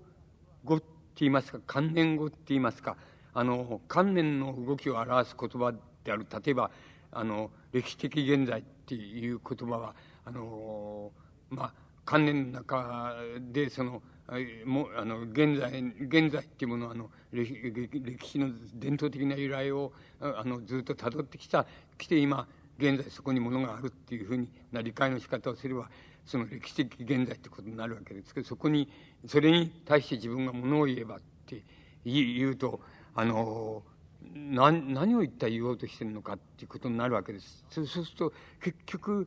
これも人によって解釈のあれになっちゃう違いになっちゃうかもしれないんですけども要するにあの自分みたいにそのあんまり歴史とかあのその、えー、政治とかあの社会の移り変わりとかそういうことにあんまり関心を持たないやつがあの現在目に見える現在のそのものとか風景とかそういうものにあの一種の歴史観を込めてそれを見たりするとあの誰かそのあの柄にもないっていうふうに思うやつが誰かいてそれであざけるそれは誰かっつったら一番あれなのはその空とか山とかつまり自然物ですね。自然物がその自分をあざけってるあざけってるっていうふうに言ってんだと僕は解釈します。これこの種のあの観念語っていうものと強引にそのあの仏性の動きを表す言葉とあの強引に結びつけちゃうっていうことはもうあのまああの中原中也の詩のあのこれはもう生涯を貫くなんて言いますか大きなあの特徴になると思います。そうすると中原中也っていうのはあのどっから詩のあの詩の出発詩人としての出発をしたかっていえばこのヤギの歌からでヤギの歌のまたこうヤギの歌のどうどういう特徴からかっていえばそれはやっぱりシュールとかダダ的だっていうふうに言われるような言葉の使い方とそれからあの自分なりのその古風なあるいは固有なものの見方あるいは観念観念的なものの見方っていうものとがあの同じ詩の中で強引につながっちゃってるし同じ言葉の中であの強引につながっちゃってるそういうあの言葉の使い方をするっていうのがあのあの中原中也の詩の特徴だっていう特徴のまあ全部だと言いませんけれどもあの一つだっていうふうにあの言えると思います。あのこうあのこの時代のなんて言いますか僕なんかが読んであの一番いいいいなとつまりこれはいい作品だなとか傑作だなっていうふうに思えるあの詩をまあ一つ読んでみます。これサーカスっていうんですこれはあのよく知られてる詩ですから皆さんもご存知だと思いますがえっと幾時代かがありまして茶色の戦争がありました。幾時代かがありまして冬は早て吹きました。幾時代かがありまして今宵ここでの人盛り今宵ここでの人盛り。サーカス小屋は高い梁そこに一つのブランコだ。見えるともないブランコだ。ええー、頭逆さに手を垂れて汚れ木綿の屋根のもとゆゆわんゆよんゆやゆんやゆよんそれの近くの白い火が安いリボンと息を吹き観客様はその見る人ですね観客様は皆イワシあのものすごいイメージだと思いますけどあのこう空中ブランクなんかこうみんながこうあの一斉に上の方向いて見てるっていうそれをあの言ってんだと思います。観客様は皆イワシあの喉がな喉ですね。喉がなりますカキ殻と。ゆわんゆよんゆやゆやゆよん。屋外は 屋外は真っ暗暗の暗、えー、夜はゴーゴーと吹けまする落下山目のノスタルジアと。言わん言わん言わえんっていうのがあります。でこれはえーと、僕は、うん、下手だからあの気分は出ないでしょうけどこれは非常にいいあのいい作品だと思います。あのこれはちょっと今のなんて言いますかえっ、ー、と小暮サーカスでしょうかそういう今のサーカス小屋からもしかするとあのイメージが違ってくるかもしれないですけど僕らの頃のあの、お祭りなんかでかかるサーカスを見に行った時のそのなんか安っぽいその小屋でそれでそこにあの空中ブランコのあれが揺れててそれであのそこであの頭を逆さにして手を垂れてそのあの揺られながらそのなんか空中サーカスをやるっていうそれはそれをその我々も夢中になってこう上向いてあのその揺られてる通りのとここういうふうに頭を動かしてこういうふうに喉を出して見てるっていうそのイメージはもうものすごく見事にそのイメージそのイメージもそれからその小屋の雰囲気つまりちょっと今それはないんでしょうけれどもあの物悲しい雰囲気ななんですよね。あのサーカス小屋っていうのはなんか物悲しい種の雰囲気が漂いながらそのでもこう一生懸命夢中になって見てるっていうその小屋の雰囲気がものすごくよく出てあのこれは要するにいわゆるだだシュール的な表現とあのなんて言いますか中原中也固有のつまり半分ぐらいはあのリズムをとってるあの詩ですけれどもその表現とかこう一緒になってあの一つの作品の中に混然と一緒になっていましてこれはやっぱり非常にその時代をこのそのシュールとシュールだだとその古典的な表現が入り混じってる、あの、時代のその、あの、詩のとてもいい、あの、代表作だっていうふうに僕は思います。で、これでもあの、本当に厳密に言ってます。これを注釈しろっていうになると、もうちょっと問題で、あの、様々な、あの、なんて言ったらいいんでしょう。様々な解釈がまた可能になってきてしまいます。その、例えば最初の幾時代かがありまして、茶色い戦争がありましたっていうふうに言うでしょう。茶色い戦争っていうふうに言ってるでしょう。それは何なんだ一体茶色い戦争は、戦争っていうのはっていうのになりましょう。そうすると、あの、具体的なことを言えば、まあ、その、あの日中戦争っていうのはないかもしれないけど満州事変とかあのその前のなんとか事件とかってつまり大陸であのしばしば、えー、その日中のあの軍隊軍隊が衝突したりなんとかしたりとか爆破事件が起きたりっていうことがその前にささんざあってそれはあの、えーと、人によっては15年戦争の始まりというふうに言うくらいあのやっぱり戦争らしい雰囲気が全然ずっと続いてきたわけです。でそういうのをあのなんて言いますかあの本格的になっていますか戦争とも呼べずまた単なるあの偶然の衝突とも言えずなんとなく戦争の雰囲気を持ちながらなんかあのそういう雰囲気があのたびたび事件として続いてきたっていうことのことを、まあ、茶色い戦争っていうような言い方でやや古古びたって言いましょうか古びた感覚の中で言ってんのかなってしそれとサーカス小屋とは何の関係があるんだっていうことになるんですけどもあのサーカス小屋の持ってるそのその時に持ってたその物悲しい一種の雰囲気っていうものとなんとなくそういう戦争のとも言えないその事件何々事変としか言えないような衝突の数々っていうのとはなんとなくあの共通のこの連想させるものがあってそれが中原中也のこうこういうあの育児かがあってそれで茶色い戦争があったよっていう言い方にあのなってきてそれで、えあの茶色い戦争があってその戦争っていうのがまたあの育児代の間にそのなあの流行ってつまりあの嵐をその含んだりなんかしてましたよっていうのがあれしてそれであのそういうのとこう似てるところって言いますか連想するようにあのサーカス小屋のあの今日はまあ物悲しいけれどもこのやっぱり観客がたくさんしてあの面白いこの催しをやっててそれを人々はあの見ててであのやっぱり今夜今宵だけはまあとにかくこれはこの場所今宵この場所だけはあのサーカス小屋の人盛りなんだあの盛りあの盛んな風景なんだっていうふうに言っているのかなっていうふうに解釈しますけどあのこれは人によってまた違う解釈になると思いますからあのこれはあの研究者の方があのそれぞれ違う言い方をあのしてると思います。それがあのえっ、ー、とあの中原中也のこの時代のまあ非常に代表作になっていると思います。そしてもう一つあの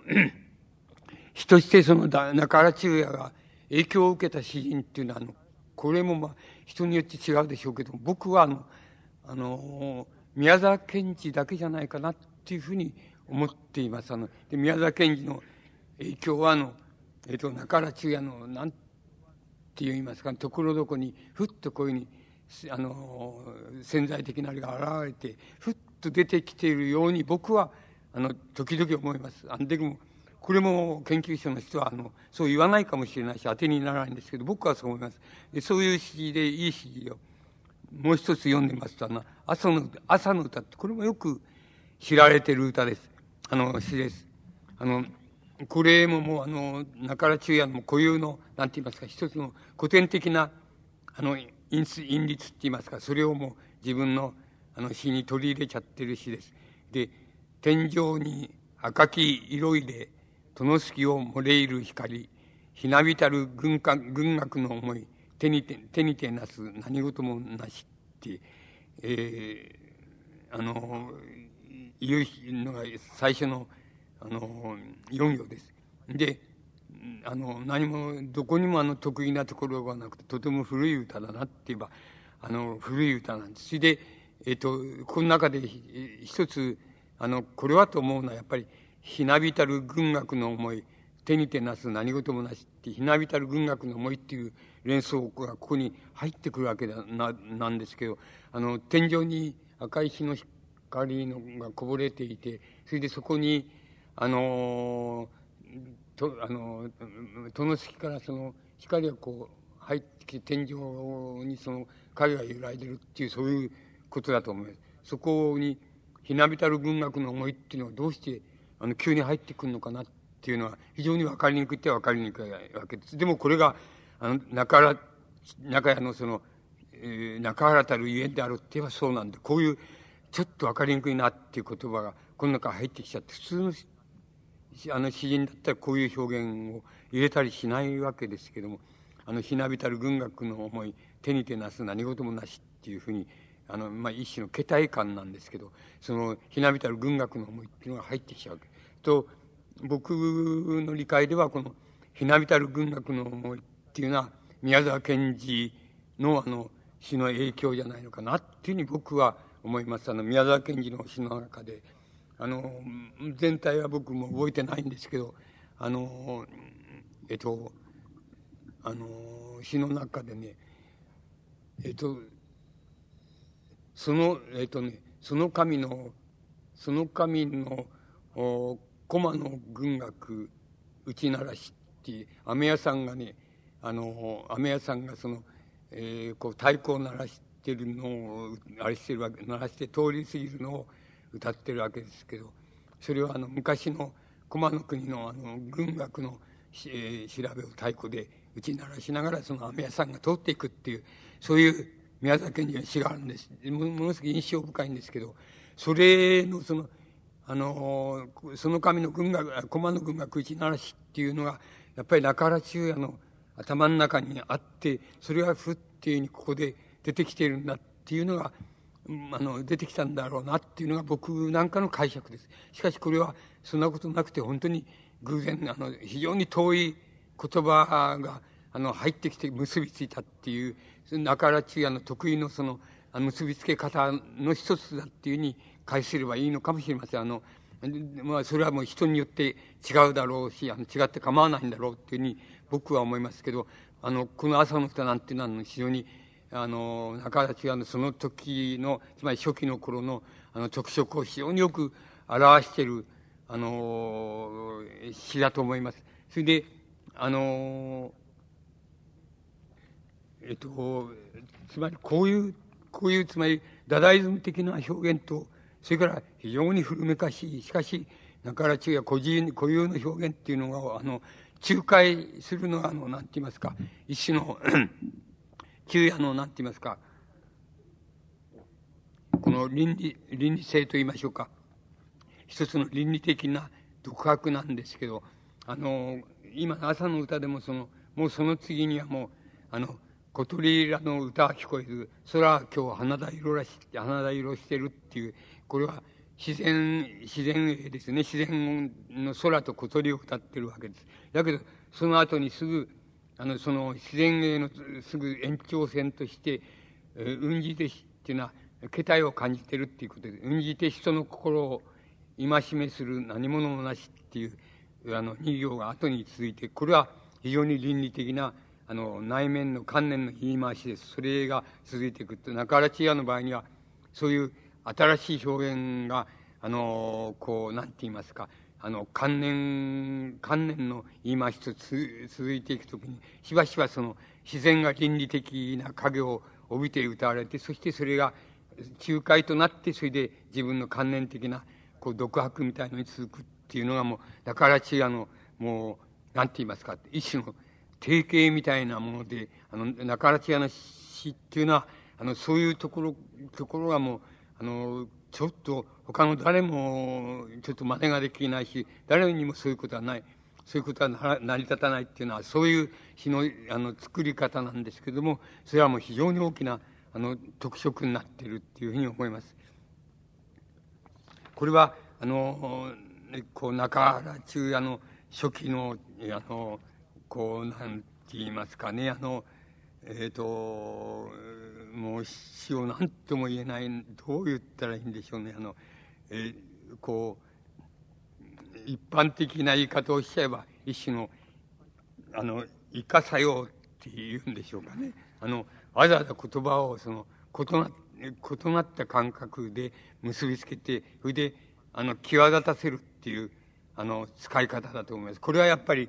えっ、ー、と、この時代に、あの、西方の詩人たちがよくやった、あの、手法で、あの、珍しい手法だっていうふうに、あの、思いますけど、その生か作用っていうのが、このを、あの、ここで、あの、中原氏が使ってるわけです。で、日本の詩、あの、詩歌の、伝、伝統っていうのは、あの、これはあの、例えば、藤原、あの、中世の藤原定家の、あの、カロンなんかを見ればわかりますけど、あの、典型的に現れていますけど、大体本家取りっていうことです。つまり、ある詩があったら、それを模倣する、それを、その言葉遣いを模倣する、あの、歌を作れ。模倣する歌の作り方っていうのが、あの、非常にいい作り方なんして、模倣する、あの、する、あの、その使い方を本家取りと言いますけど、本家取りはまた一種の独立した、やっぱり、あの、詩歌なんだっていう考え方が日本の伝統的な考え方です。それで、だから定価なんかはあの、あの、以下を誘うような、つまり、際立って耳に触るようなあの、言葉をあの、真似するな、つまりそれを、それをあの、本家取りするなっていうふうに言ってるんです。できるだけなだらかな言ななだらかに入ってくるような言葉を、あの、本家取りとしてあの、取ってくるっていうのがいいっていうのが、あの、定価なんかの考え方は、あの、そういう考え方です。で、だけど、例えば、そこはやっぱり、あの、定価が非常に伝統的な、あの、また、伝統的な意味で優れた、あの、理論家であるっていうゆえんですけれども、あの、だけど定価の、まあ、弟子であった、あの、えっ、と、あの、源実朝なんていうのは、あの、本家取りはもう非常によく万葉の本家取りをやってるんですけど、あの、以下作用で、あの、本家取りやな、ああの、やってるわけです。つまりわざとやってるんです。あの、で、あの、なだらかに本家を取るっていう、あの、先生の、あれには決して、あの、えー、順応してないで、しないで、それで、わざともう耳に立つような言葉ばっかり、あの、あの、あの、実朝はあの、本家取りしてます。で、もう、実朝の歌の、えー、歌っていうのは、あの、なんて言いますか、模倣の歌っていうのは、万葉の模倣の歌っていうのが非常に多くて、あの、もし二つ並べて読、読まれるとすぐわかりますけど、これでいいのかなって、こんなにま、あの、模倣しちゃったらいけないんじゃないかなと思えるくらい、よく模倣したあの作品があります。しかし、あの、しかしその一種、以下を誘うって言いましょうか、耳に触ってきたり、あの、感覚に触ってきたりするような言葉だけを、あの、え、こう、わざと取るように、あの、その、本家取りをやっています。だから、そこで、あの、実朝、実朝固有の、あの、歌の特色が、あの、現れてき、あの、来ちゃうものですから、あの、やはりそれ本家取りをやって、本当に並べて、こう、言葉遣いを、こう、見ていったら、これ、ここまでやっちゃったらダメなんじゃないかな。つまり、あの、半分以上も方じゃないかなっていう思える、あの、歌でも、あの、一種独立した、あの、優れた、優れた歌だっていうふうに、あの、言う、あの、言うことができちゃうてるわけです。で、あの、そういうことから考えると、こういう、イカ作用っていう、こういうところでも、あの、昼夜のイカ作用っていうのは、多分あの、えっ、ー、と、こういう伝統的な、あの、七五調に近い、あの、音数率を取った詩なんですけれども、これをあの新しい詩にしているゆえんはあのそこだっていうふうに、その以下作用だっていうふうに思います。つまり、あの、倫理的な言葉、観念の言葉と、それから、あの、ただ、シュール的な言葉と遣いと、どうやったらつなげられるのかっていう場合に、その倫理的につなげる以外ないないんだっていう場合の、その倫理的な表現、つまり観念の表現法が極めて一過作用に富んでいるわけです。ですから、これはやっぱり新しい詩だなっていうふうに、あの、言うより、あの、仕方がないわけです。しかし、我々は、中良中也をあの、詩人として、特に昭和の古典詩人って言いましょうか。昭和の詩人として、やっぱり、あの、普及の詩人だっていう、つまり永遠の詩人だっていうふうに、僕らが思う理由の一つは、この、やっぱり、一種の古典的な言葉の使い方と音数率っていうのを、あの、昼夜が忠実に守ってるっていうことが、あの、大きな理由じゃないかっていうふうに思います。例えばこの同じ問題ですけど、あの、同じことです。臨終っていう詩の中で、あの、二節目ですけど、神もなく、しるべもなくて、窓近く、お皆の雪ぬ、雪ぬってのは死んだっていうことです。雪ぬ、清き空、召しいてありて、清き風、冷たくありぬっていう、あの、えっと、二節目がそうなってます。これも全く古典的な、あの、手法で古典的な窓のそばで、あの、なんか死に人、あの、重、重体な人があるらしくて、そこに、あの、お医者がいたりするか、家の人がその、なんか、こう、あの、慌ててその、えっ、ー、と、立ったり、座ったりしててっていう、そういう風景のイメージなんでしょうけども、それは全く、あの、なんて言いますか、古典的な歌われ方で、あの、歌われてんですけど、多分それは、あの、どう言ったらいいんでしょう。実際問題ってして言えば、その、あの、トタンがせんべい食べてっていうのと、あの、同じで、その、古い、古い、あの、小さな、あの、町か、町、あの、町筋のところの2階の窓が、あの、開いてて、そこから見える、その、中にその、病人がいるらしく、そして、あの、えー、その病人は重いらしくて、その、立ち去り、あの家、家の人たちは立ち去れるっていうのは、っていうか、あの、立ったり、座ったり、せわしなくやってるっていう、あの、そういうイメージだと思いますけども、この詩の表現を見ますと、あの、何とも言えずそういう古典的な、あの、場面の古典的な表現なんですけども、また別の意味で言うと、何か、あの、本当ならば、あの、長屋のおばあさんがその死にそうになってるっていう、そういう、いわば非常に貧しい風景、え、になのかもしれないんですけど、あの、髪もなく、しるべもなくて、窓近く、お皆の生きぬ、雪ぬっていう言葉を使うと、なんとなくそれが、どう言ったらいいんですね。一つの詩的なその拡張の中に、あの、入っていく、入っていって、その、あの伝統的な古い感覚とあの違和感がないっていうことをように入っていってます。だからこれが、あの、中原中也の詩を、その、なんか、あの、古典的に、そしてまた優れた詩だっていうふうに、あの、言わせてるゆえんじゃないかっていうふうに、あの、僕には、あの、思われます。で、これは、あの、おなんて言いますか、その、あの、今でもそういう傾向が、傾向って考え方も傾向もあるんですけれども、あの、その時代ですと、まあ、だだシウル的って言えばそうなんです。が、あれは西欧の同時代的って言えば西欧の同時代的なんですけど、そういう表現を、あの、日本語で、あの、新しく試みて、それでそういう表現をある程度身につけて、あの、血肉になってるっていう表現の仕方ができたときに、あの、昭和のその、初年、あるいは大正末期の、あの、現代史ですけど、現代史の始まりですけど、その当時の始まりの詩っていうのは、あの、あの、それ自体が詩だっていうふうに、あの、言える時期が、あの、あったわけです。つまり、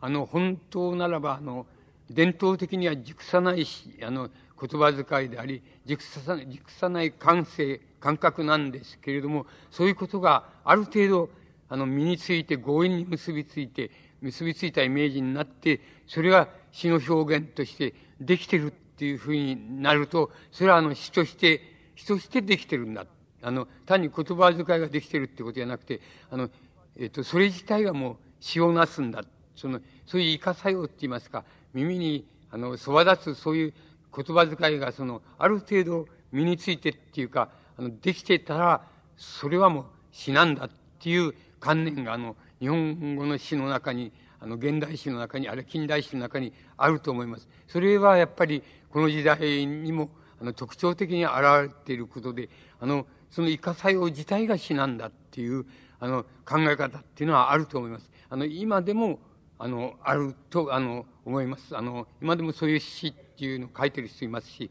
あると思います。で、やっぱりそういうイカ作用の詩の中で、えっと、僕なんかが、あの、伝統的でもあり、またイカ作用でもあるっていうことが、一つの、あの、詩の、その、各説の中に混じってんじゃなくて、あの、一つの詩自体が、あの、なんて言ったらいいんでしょう、あの、その、どう、あの、貨幣のその、表から見たらその、イカ作用だけど、裏から見たら、非常に伝統的だっていうふうに、あの、その一つの、なんだろう、表現自体がそう、そういう二重性を持っているっていうことを非常にうまく、えー、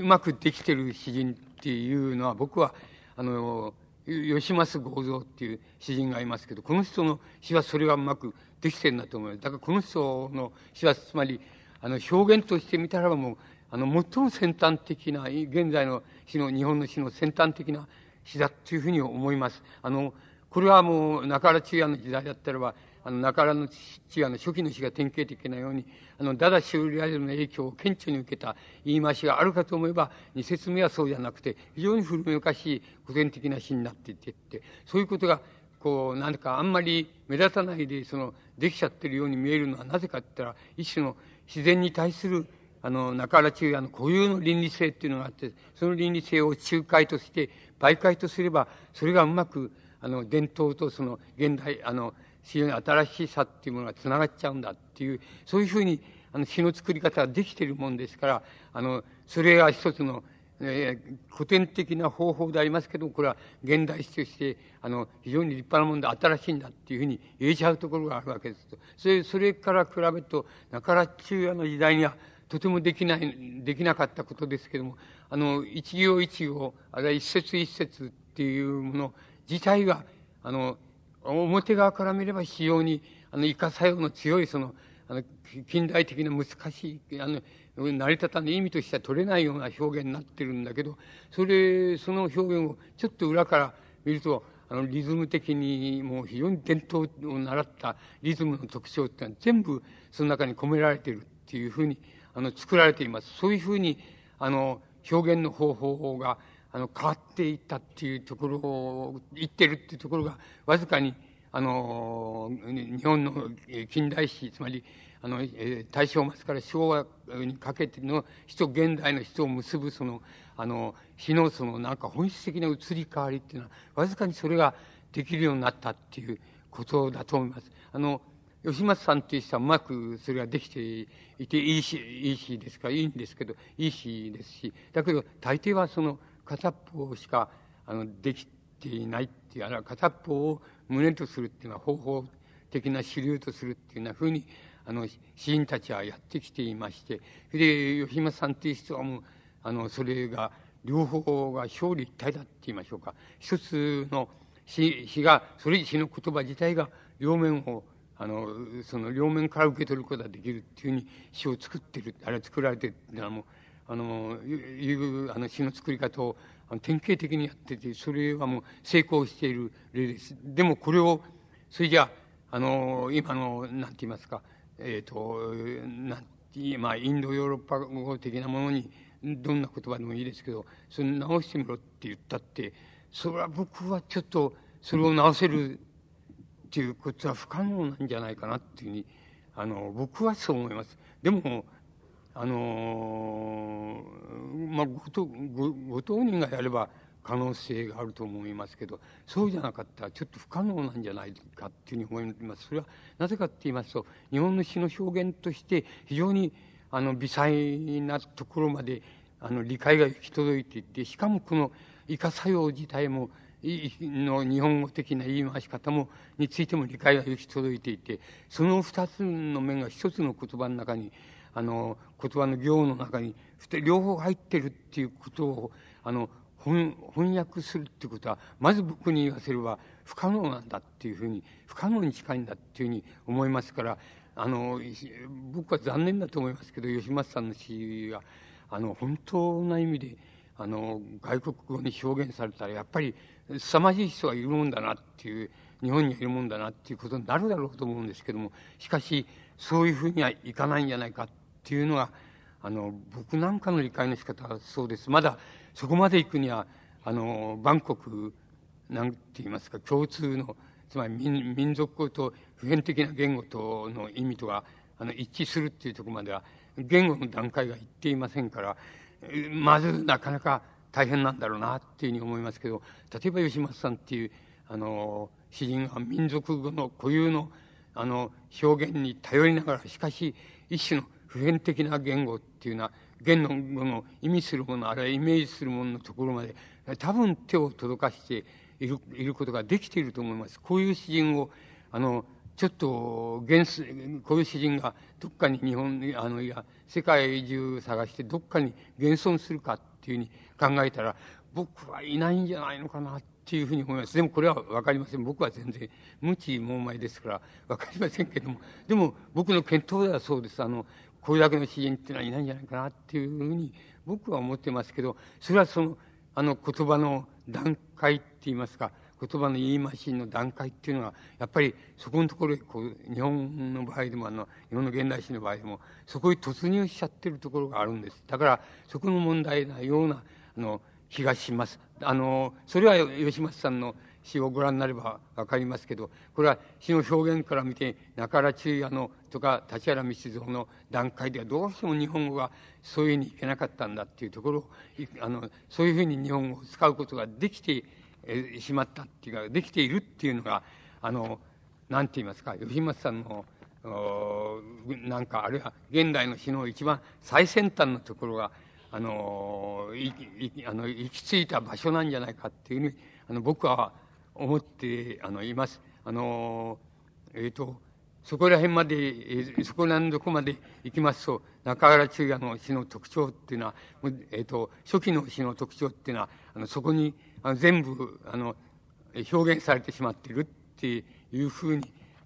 あの、思っていいんじゃないかと思います。あの、まだいい作品がその時代のの作品でいい作品がたくさんあるんですけど、あの、大なり小なり、今申し上げました特徴が、あの、中原中也の、その、最初の、ヤギの歌の、その、えー、なんて言いますか、えー、初期って言いましょうか、あの、半ばぐらいまでの中原中也の詩っていうのは、そういうふうに、あの、できていると考えてくだされば、もう、あの、一番いいんじゃないかっていうふうに思います。で、中原中也が、あの、自分の死を、あの、死、中原中也の死が変わったっていうところが、あの、そうですね、あの、中期の以降で、あの、ちょっとあるわけなんです。それはどういうことかって言いますと、あの、えっ、ー、と、こう、自然、先ほ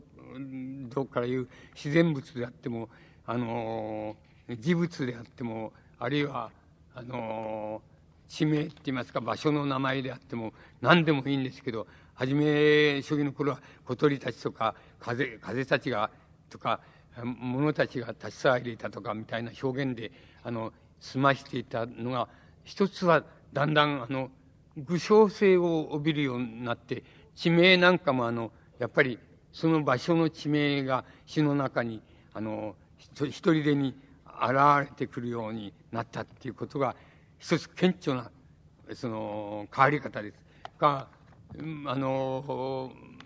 それは自然地名だけじゃなく自然物全部に対してそういうふうにあの今までは物たちとかあのいわゆる物証のイメージで住んでたのがちゃんと物もあの机であるとかあの机の下に何があったとかっていうふうな形であの具体的なあるいは具象的なもののあの名前があの名詞としてあの詩の中に出てきたっていうことが一つ非常に大きな特徴です。それからもう一つはあの生活って言いましょうか生活の日常生活の中に現れてくるものもののものがちゃんと具体的な名前で机とかタンスとかとかあの畳とかっていうような形であの非常に具象的なあの呼ばれ方であの詩の中に出てきたっていうのが特徴です。そういうになりますと、勢い詩側の、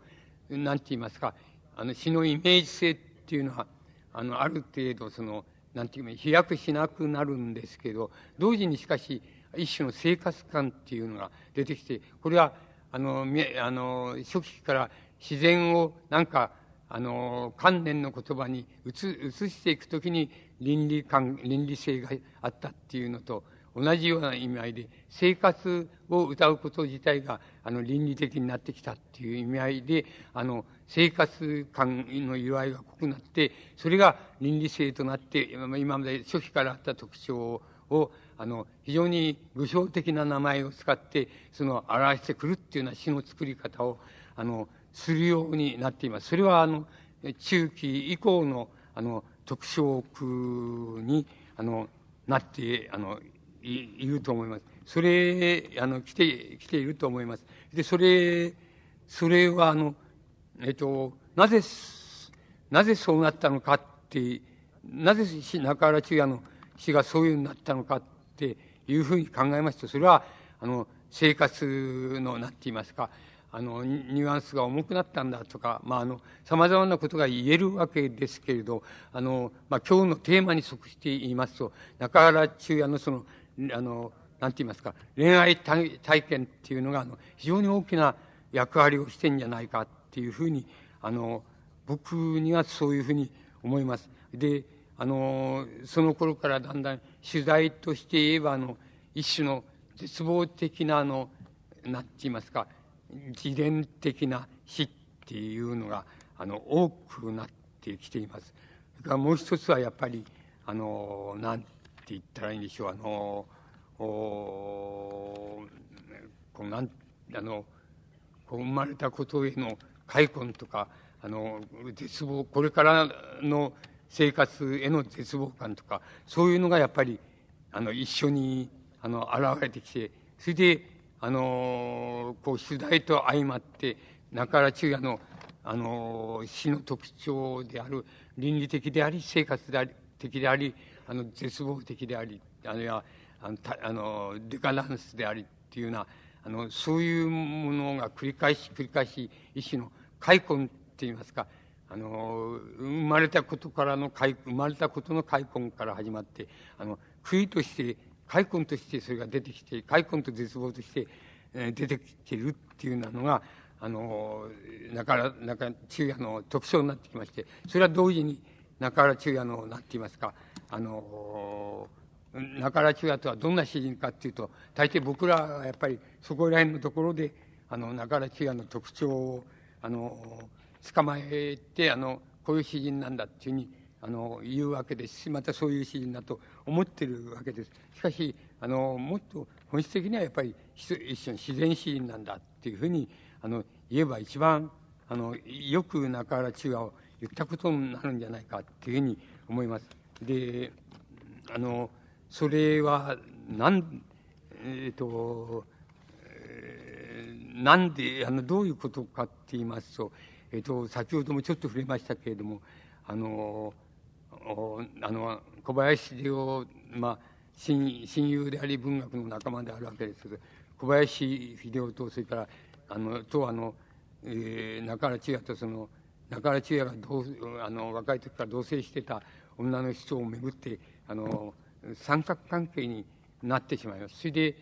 えっ、ー、とあの結局三者三様そのもうニッチもサッチもいかないところまであのつまり良心的に振る舞おうとすれば振る舞うとするほどそういうようなところまで追い詰められてであの女の人はあのひとたびは小林堂のところにあの行ってその同棲するわけですけれどもあのなんて言いますか小林秀夫の方から言えばあまりにあのこう息苦しくなっちゃってあの小林秀夫自体はあの一人でにえっ、ー、と行方をくらましちゃうわけです、えーと、奈良へ行っちゃうわけですけど奈良へ黙って家出して黙って行っちゃうわけなんです。それであの、女の人を探すんだけどわからないっていうようなどこに行ってるかわかんないみたいなふうにあのなってあの行っちゃうわけです。であのそれで女の人もそれじゃ中原中也のところに戻れる戻れるかっていうふうになるわけですけどいやそれは戻れない戻それたやすく戻れるようなあのありさまじゃなくても三者三様にあの傷を受けてどうしようもなくなっちゃってるっていうようなところに追い詰められていっちゃうわけです。で中原中也の方はあの終始一貫あのその女性に何くれとなく世話を焼いたりするんですけど決して元に戻ることはあのなかったっていうことにあのなってあの言ってしまいます。そういうふうになってからあの、え、例えばあの中原中也はあの自分の、まあ、自伝自伝的な主題のあの詩っていうのを、まあ、作るんですけどあの全然その最初のヤギの歌の人、全然、とか、あの、初期の人はもう、あの、ニュアンスが全く違ってきてしまいます。あの、またそういうふうにしか歌えなくなってしまっちゃうわけです。で、えー、ちょっとその、えっ、ー、と、比較で、あの、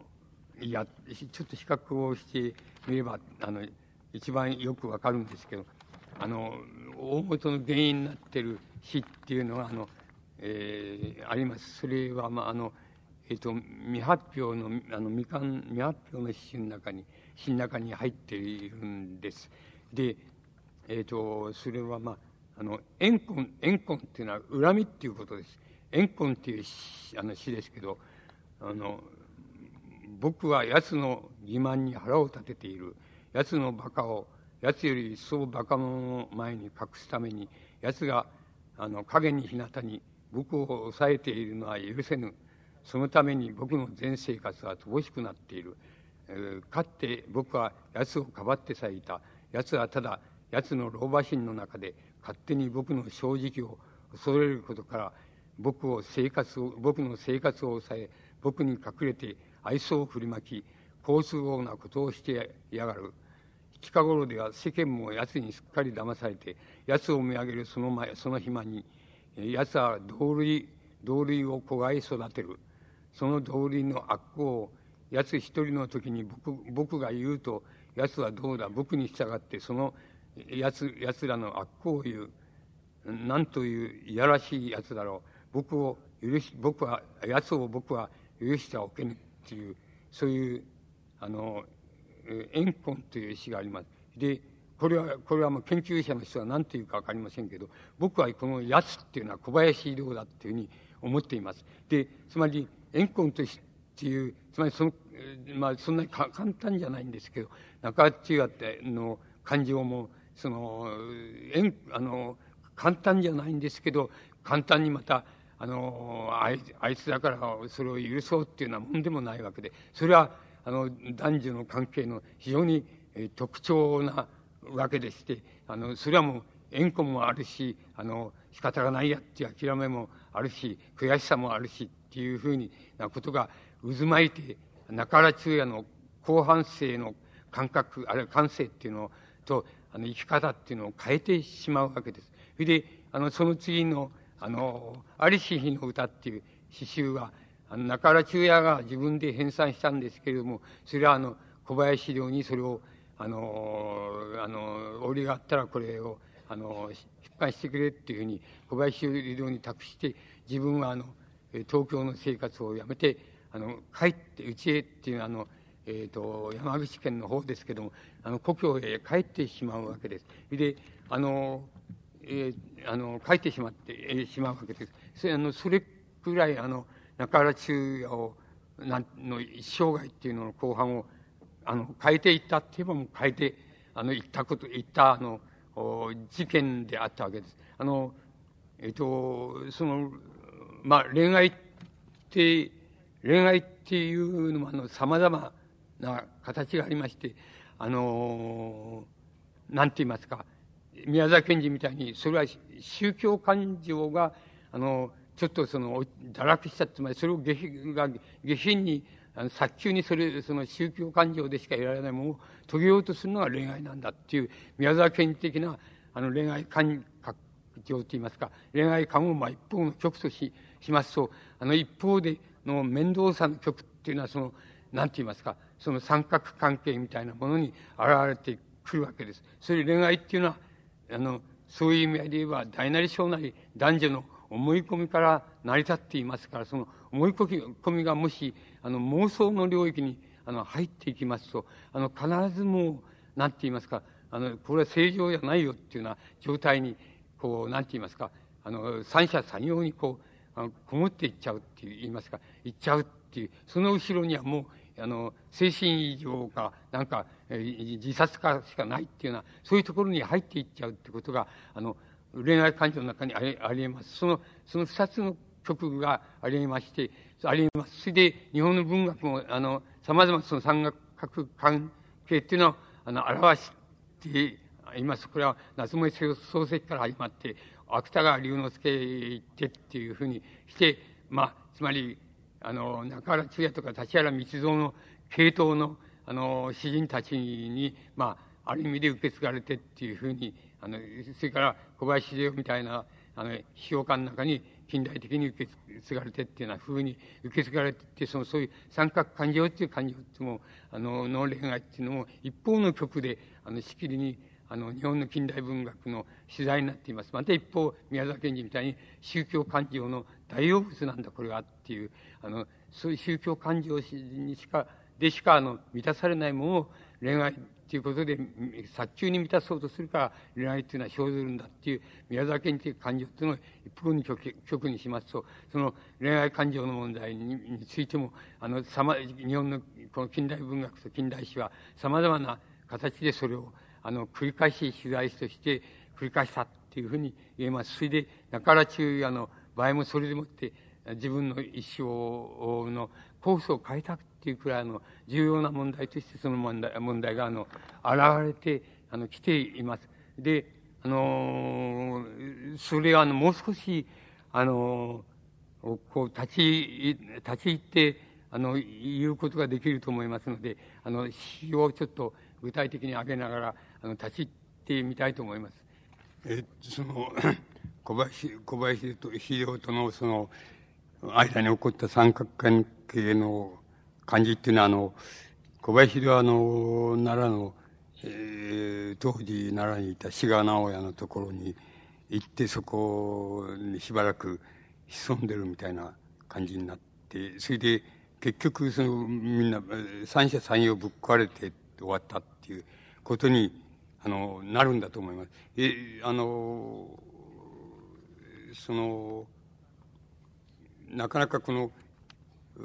あのあの恋愛感情としてその難しい難しいのはその三角関係っていうのは難しいあれであの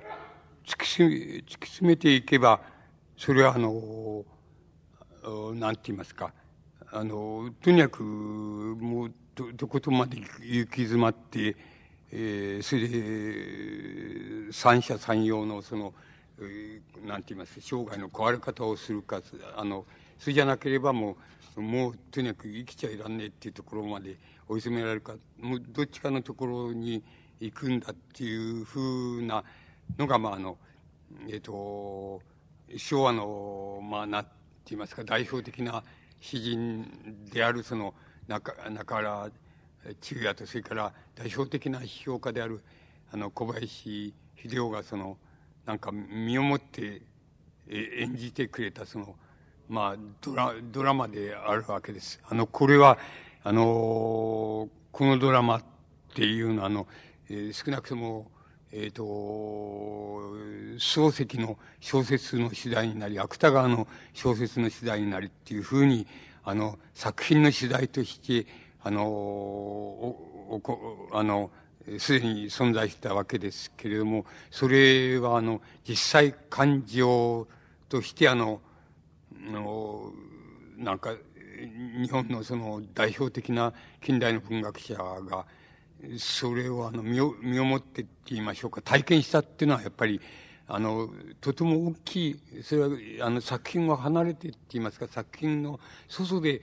それがとうとうその問題が出てきたっていうことはとってもあの大きな問題だ大きな出来事だっていうふうに思いますしもちろん個々の人にとっても大きな出来事でありましたしあのなんか文文学小林秀夫の文学の中にあの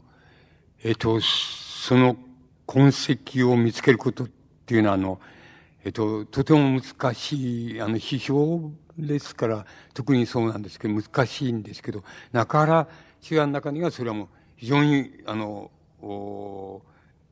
あれですあの大きく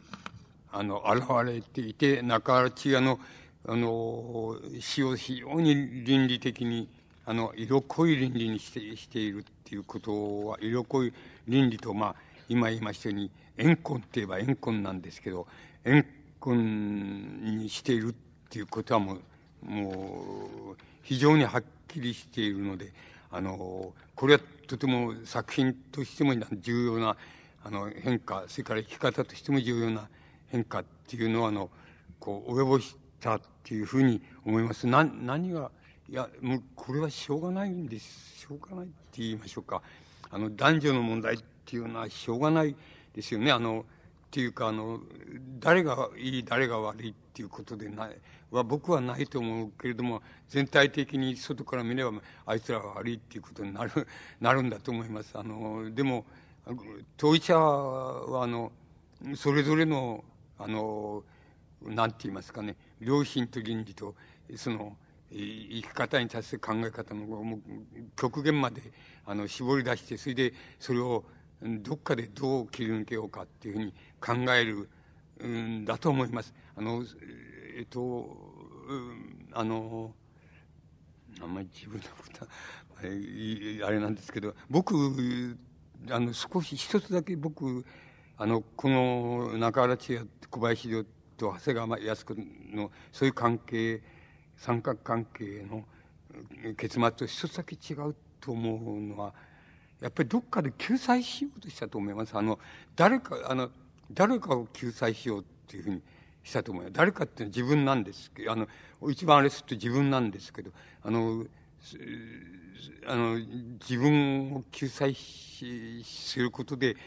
三者三様に救済されればっていうようなことを、あの、最後に考えたように自分が思って、そこは、そこはちょっと違うっていうような気がするんですけど、まあ、さこの場合には三者三様潔くあの飛び散ってしまって三者三様の傷の受け方をそれぞれの生き方それから後の生き方が決めていくっていうようなことにあのなったと思います。例えば何何を取ってきてもいいんですけどあのあれですあのえー、ある日の歌で言う歌っていうのはまあそういうあれがあった後の歌なんですけど、あった、あった後の歌っていうのは、どういう、あの詩っていうのはどうなるかっていうと、割合に客、あの、客観的にって言いますか、あの、割合にそれに触れないように触れないようにっていうふうになるわけです。例えば、アリシーの歌の眼ぜない歌っていうのがありますが、まあ、一つ二つ、一節二節読んでみますと、思えば遠く来たもんだ、十二の冬のあの夕べ、あある、あの夕べ、港の空に鳴り響いた汽笛の夕べは今いずこ雲の,、えー、雲の間に月はいてそんなそれな、えー、汽笛を耳にすると焦然として身をすくめ月がその時空にいたっていうのがまだ続きますけどあの割合にどう言ったらいいんでしょう。あのあの子供の時を顧み見ながらそのなん自分をなだめていくっていう調子のあの詩になっていきます。それからみかん集の中であのあるやっぱり同じようなあの子供の時を思わずその振り返っちゃったっていうそこまで振り返っちゃったっていうところの詩なんですけど「幼年集の歌」っていうのがありますこれもちょっとだけ読んでますとこんなこんなにひどく後悔する自分をそれでも人はいじめなければならないのかでもそれはいじめるわけではないのかそうせざるを得ないというのか人よ君たちは私の弱さを知らなすぎる。夜も眠れずに自らを嘆くこの男を君たちは知らないのだ。嘆きのために果物にもパンにももう明かしめられたこの男あの君たちは知らないのだ。神のほか地上にはもう夜辺のない、えー、冬の空、えー、夜空とともにえー、目も耳もないこの悲しみをそれにしてもと私は思うこの明瞭なことがどうして君たちには見えないのだろうどうしてだどうしてだ君たちは、え、自義っていうのは自分を疑う自義しているのだと私は思うっていうふうこれは、えーと、一節ですけど一節二節とあの続きます。えーえー、2節目も少ないですから読んでみましょうか。えっ、ー、と今夜また今夜はまたしかくて信任する者を明日の日はまた罪を犯すあれなるぞそして今ここ机の前の自分を見出すばかりだじっと手を出して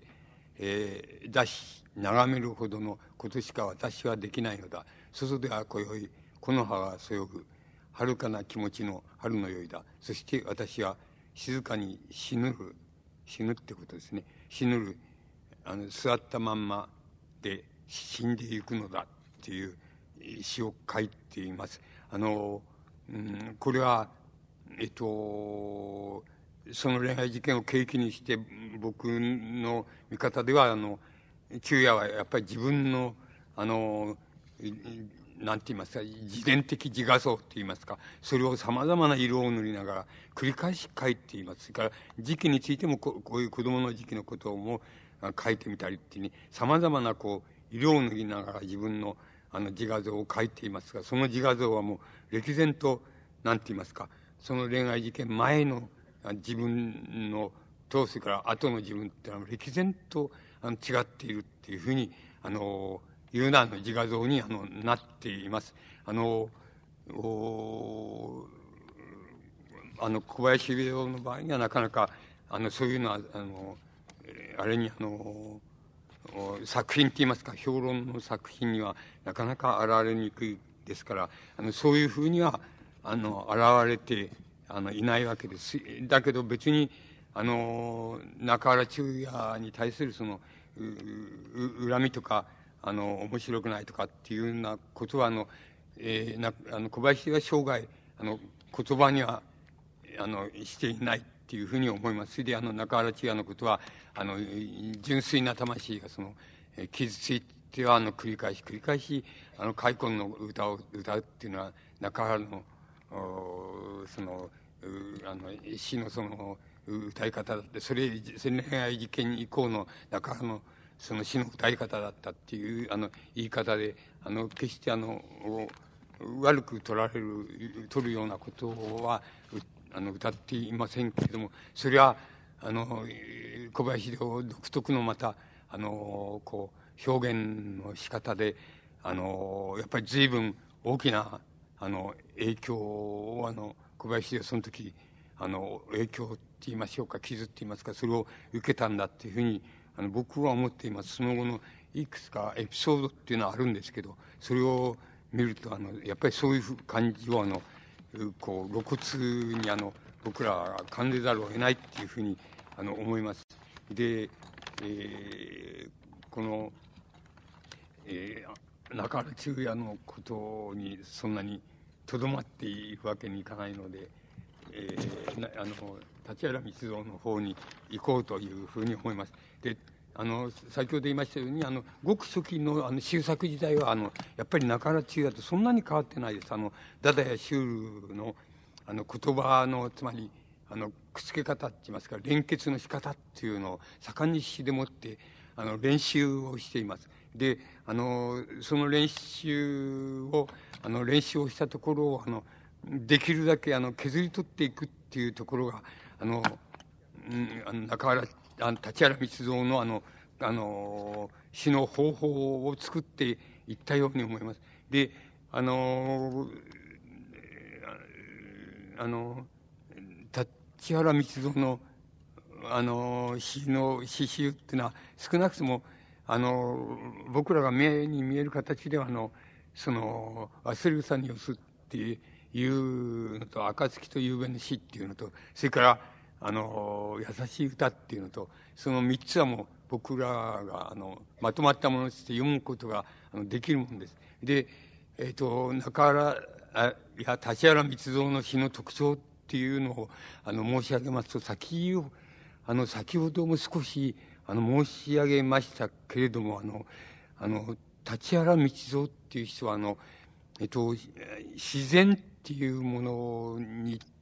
対してあのどういうふうにあの自分を関わらせていくかっていう場合にあのいくつかのあの段階って言いましょうか。あの層と言いましょうか。層を設けていた人だっていうふうに思います。ですからあのそれじゃその層を最後までこうえぐっていきますと中原あ立原密造のそのなんて言いますか。あの自然観の一番最後のところへあの行くだろうかっていうふうに考え、まあ、考えたいわけですけど、それはほとんど僕ら、あの、の、みたいのが読んだ限りは、なかなか、あの、ほとんどそこへ行くのは不可能だっていうふうに思います。それから、あの、え、ー、と、もう一つその、恋愛感情みたいな、えー、ものの表現っていうのも、じゃあ、あの、やっぱりいくつかの、えー、層があって、その層を一つ一つこういうふうに、あの、こう、めくり去っていかないと、そうじゃないととことんのところは、あの、出てこない。で、とことんのところに出てくると何が出てくるんだろうかっていうのは、非常に、あの、中原中也に対するのと別な意味で、あの、これほど、あの、自分っていうのを、あの、なんて言いますか、あの、この、なんて言いますか、そう隔てて自分っていうのをこう、遠くへ押し合ってるっていう詩人が他にいないくらいですから、あの、それは非常に興味深いことなんですけど、僕らが一生懸命その、えっ、ー、と、今日の取材に即しまして、あの、えー、その恋愛感情あるいは人間感情、あの、立原光の人間感情ってどこにあったんだっていうのを、あの、こう、なんかそこのそこまでこうめくり返して、ああ、ついに、あ、これだっていうふうなものを捕まえたいと思って、あの、いろいろ試みてみたんですけど、なかなか、あの、それをなかなか見つけるのが難しいと思います。でも、あの、この人の 詩の本質的な特徴っていうので、あの、僕らがあの、立原道夫っていうのはどういう詩人だって言った場合に、あの、僕らこういう詩人なんだと言ってるところは何かっていうことは、あの、割合に優しくわかると思います。それは一つは、あの、あの、つまり一つの特徴は先ほどから言いましたように、あの、自然を、あの、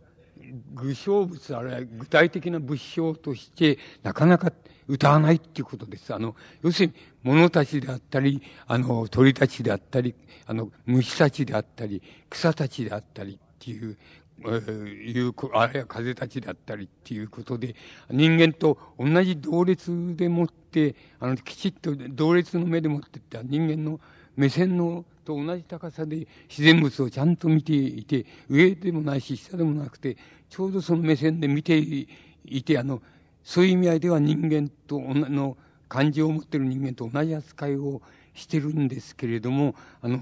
その目線の奥に何があるんだっていうところは、なかなかはっきりしないっていう形を、あの、とっています。で、それはどういうことかって言いますその、目線の限りであるその、自然物、物象っていうものを持つ、もの、あるいは、その虫とか花とか鳥とかっていうものに対する、その、なん言ったらいいんでしょう。あの、一種の心理的な触り方っていうのはあるんです。あの、一種の心理的な触覚みたいなのがあるんです。あの、あの、例えば一番、あの、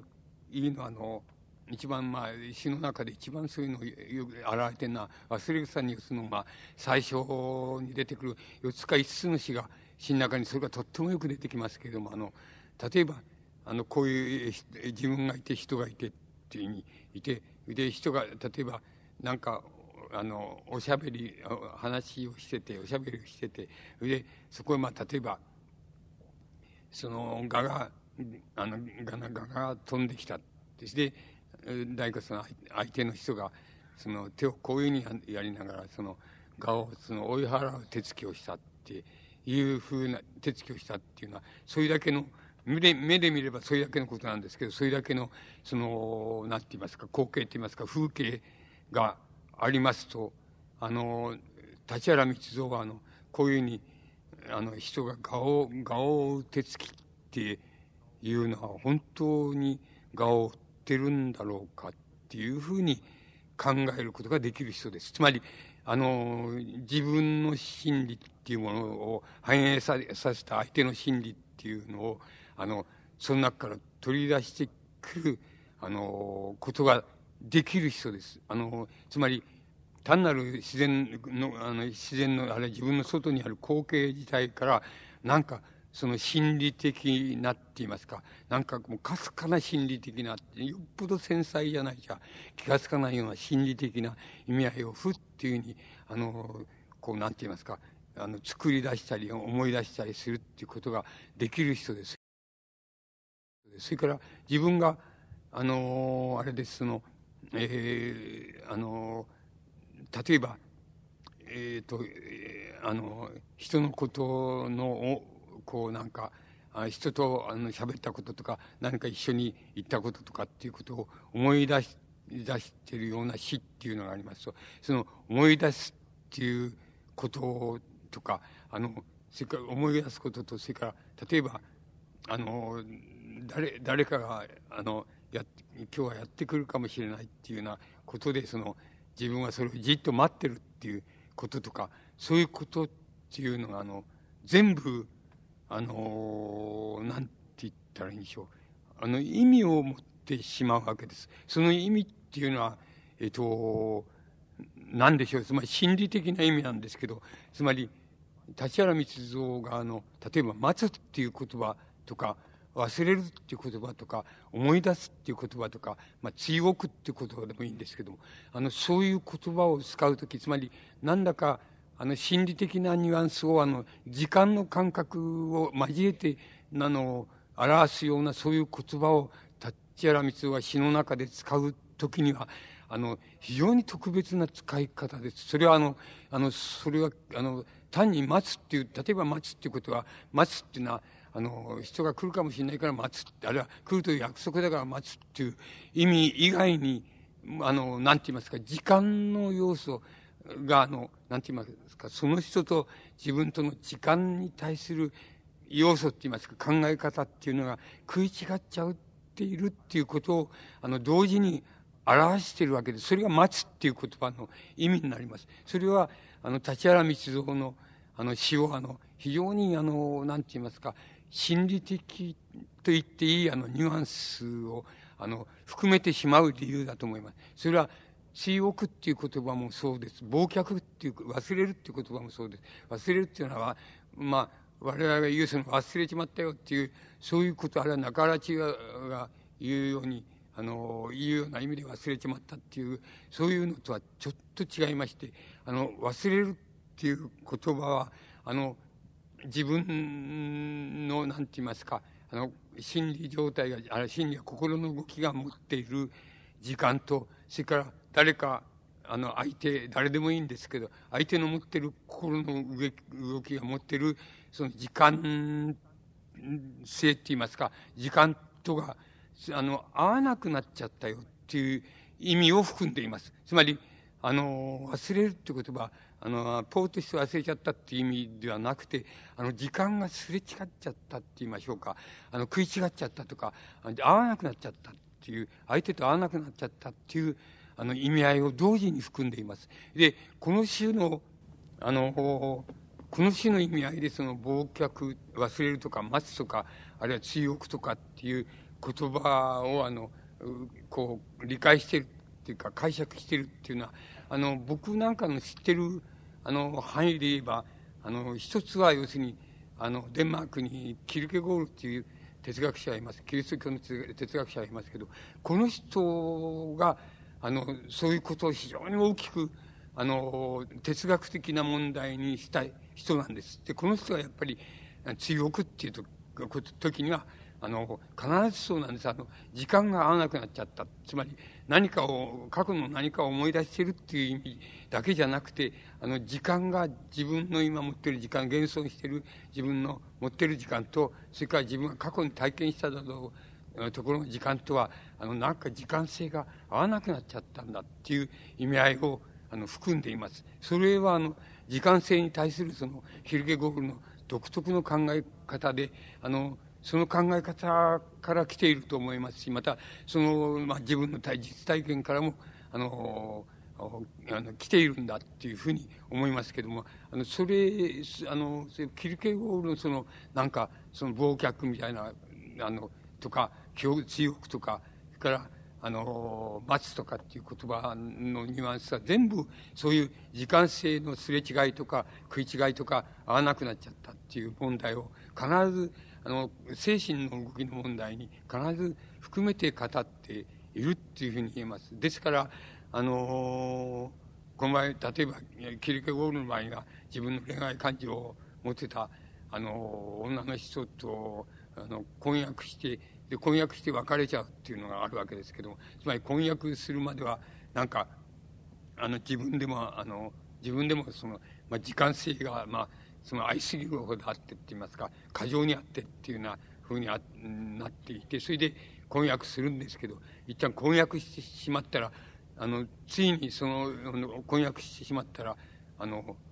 なんて言いますかね、キルケゴールの方は終わりっていう、終わりだっていう感じ、つまり、忘却と同じ感情になって、それで、あの、つまり時間性が合わなくなっちゃったっていう感情、あの、感情の体験、あるいはその心理の時間体験っていうのをして、それで、あの、そういう別れちゃうわけです。で、あの、この手のことっていうのは、キルケゴールっていうのは生涯のうちにいくつか繰り返しています。これはちょっと、あの、どうすることもできないっていう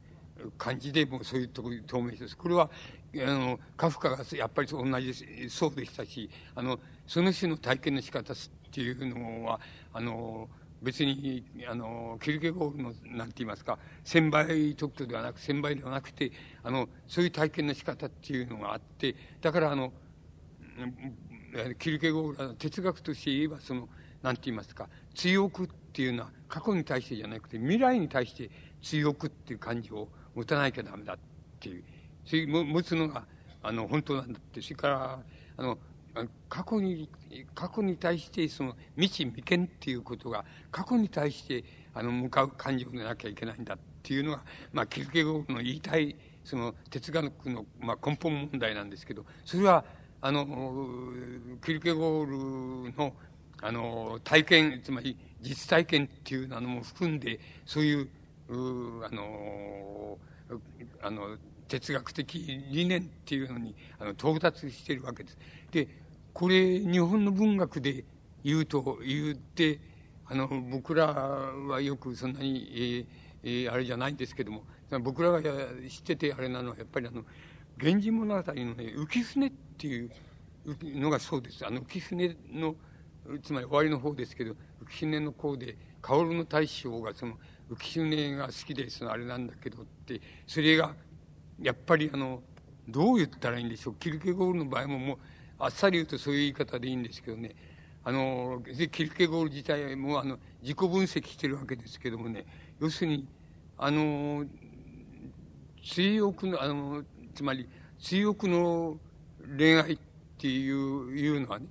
つまり、あの、過去に終わったものから始まる恋愛のことだっていうふうに言ってるわけなんです。それで、あの、自分が要するに、その、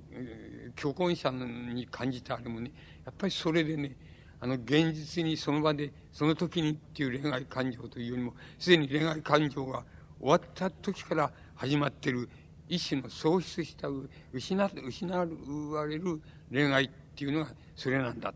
これはもう初めから失恋してて、恋愛感情に、を、あの、に、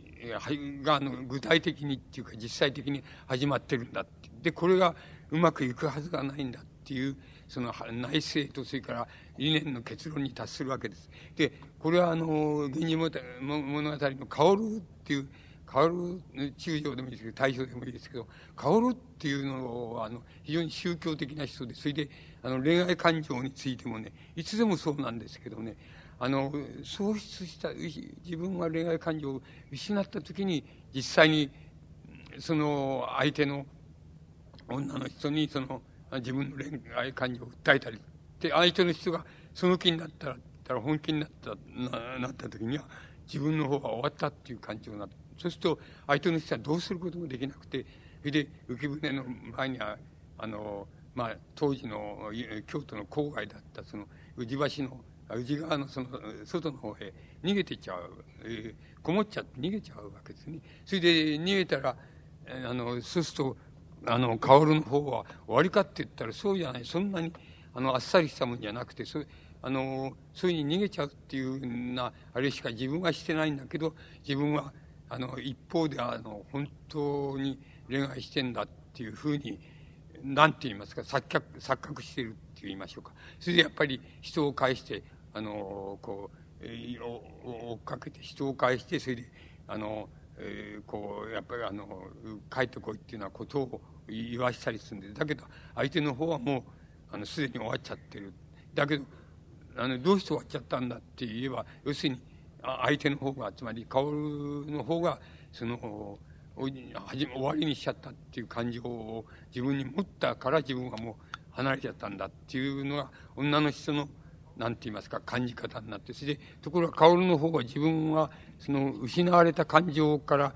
あの出発してるのに少しもそれに気づかないでそれであのまだ恋愛してどうしてどうして消えちゃったんだろうかとあの立ち去ったんじゃだろうかっていうのはどうしても理解できないっていうふうになっていってそのあの後を追いかけさせたりするわけですけども本当は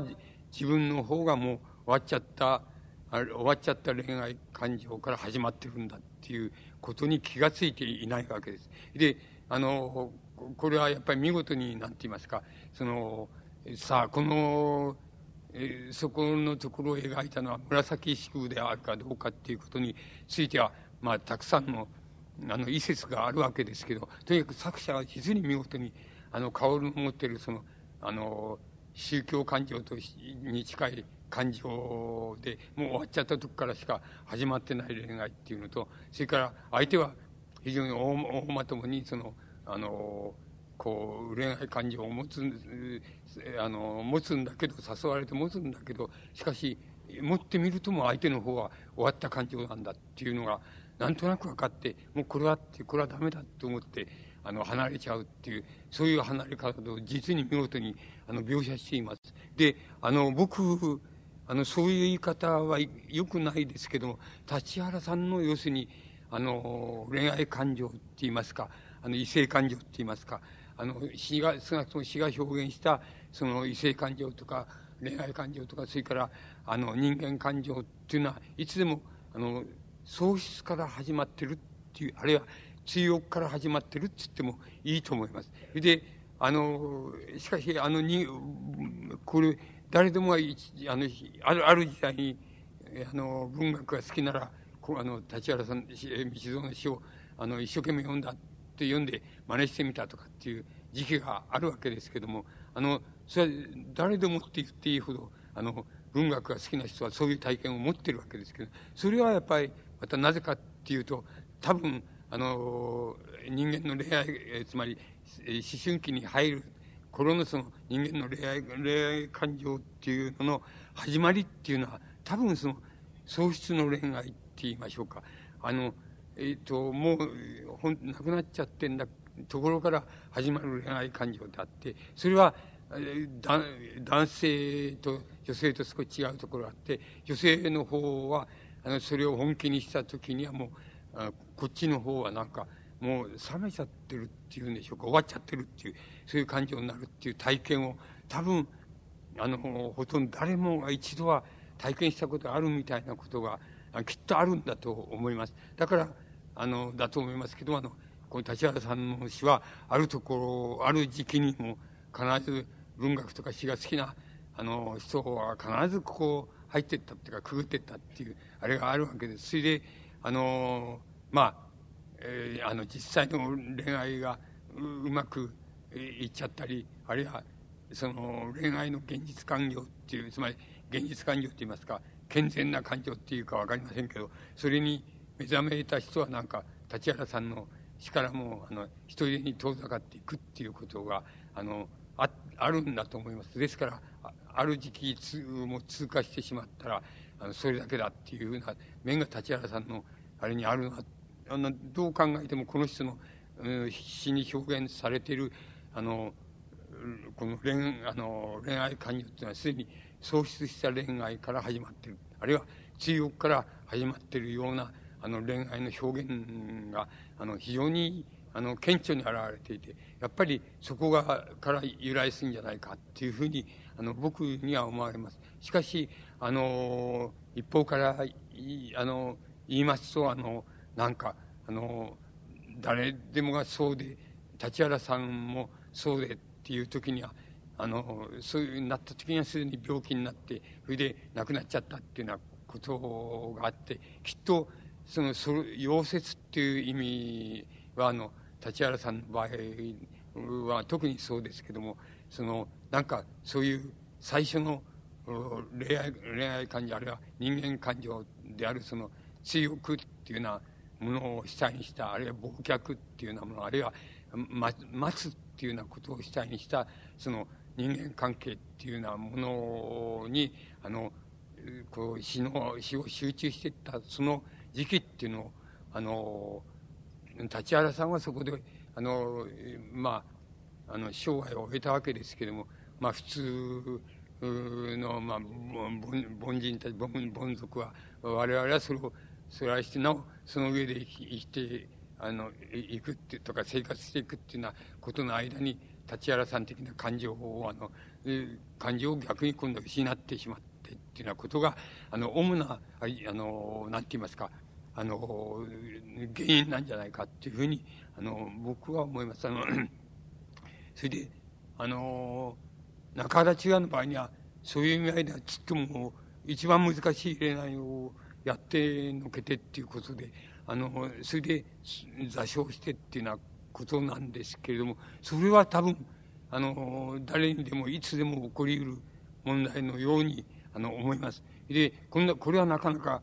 終えたとかあの卒業したっていうことがことっていうのは言えないんだっていうふうに思います。それがまたあの、えー、逆に中原中也のあの詩をあのおこうなんか優れた詩としてあの僕らがあの保存しているゆえんじゃないかっていうふうに思います。であの多分あの今の人はって言いましょうか今の若い人はややなんて言いますかあの違うなんていますかあの感情の抜け道っていうのはあの違うようにこしらえていくっていうことがややできるようになってんじゃないのかなっていうのが僕のおぼろげなあのなんて言います観測です。あの今の人はなんかえっ、ー、と男女の、まあ、恋愛感情の問題でもあのあんまりあの一定限度以内にあんまり踏み込んでいかないっていうようなふうに非常によく気をつけてると思います。あのなんとなくあのそれがあのあれしていくと極まっていくともうあの極まっていけば三角感情になれば必ず一人が破滅してどう考えたら一人が破滅してっていうふうになって一人はその破滅の傷をあとは破滅の傷を負っていくっていうようなことになるっていうことがなんとなくもう初めからあのもう分かられちゃってるっていうんでしょうかあのこれは時代体験もあるんでしょうけども分かられちゃっているからあの一定限度事情は近づかないようにしているような気が気がしてしょうがないんです。ですから割合にあのあのなんて言いますか簡単にあのあの簡単に離れ離れたり簡単に一緒になったりっていうようなことがあのできるようなのなんて言いますか距離感っていうのを持っていてその距離感の範囲をあの割合にこう忠実にって言いますか臆病にって言いますかあるいは社会的通性として守っていてそれであのその範囲でやるのであのなんか本当はそうじゃないんですけどないでしょうけれども、まあ一見その中原中也時代から言えば、えーと、別れる時は「はいさようなら」っていう。で一緒になる時は「はちょっと一緒に住もうじゃないの」っていう。だけど 結婚届みたいに「そんなことはしないで」とかっていうふうにしててそれで「あダメになった」って言ったら「はいさよまたさようならで行こうじゃない」って。それで「あのさようならで」って言って友達になりましょうねぐらいなところであのままだいるっていうようなねそういう形でなんか非常にもうすでに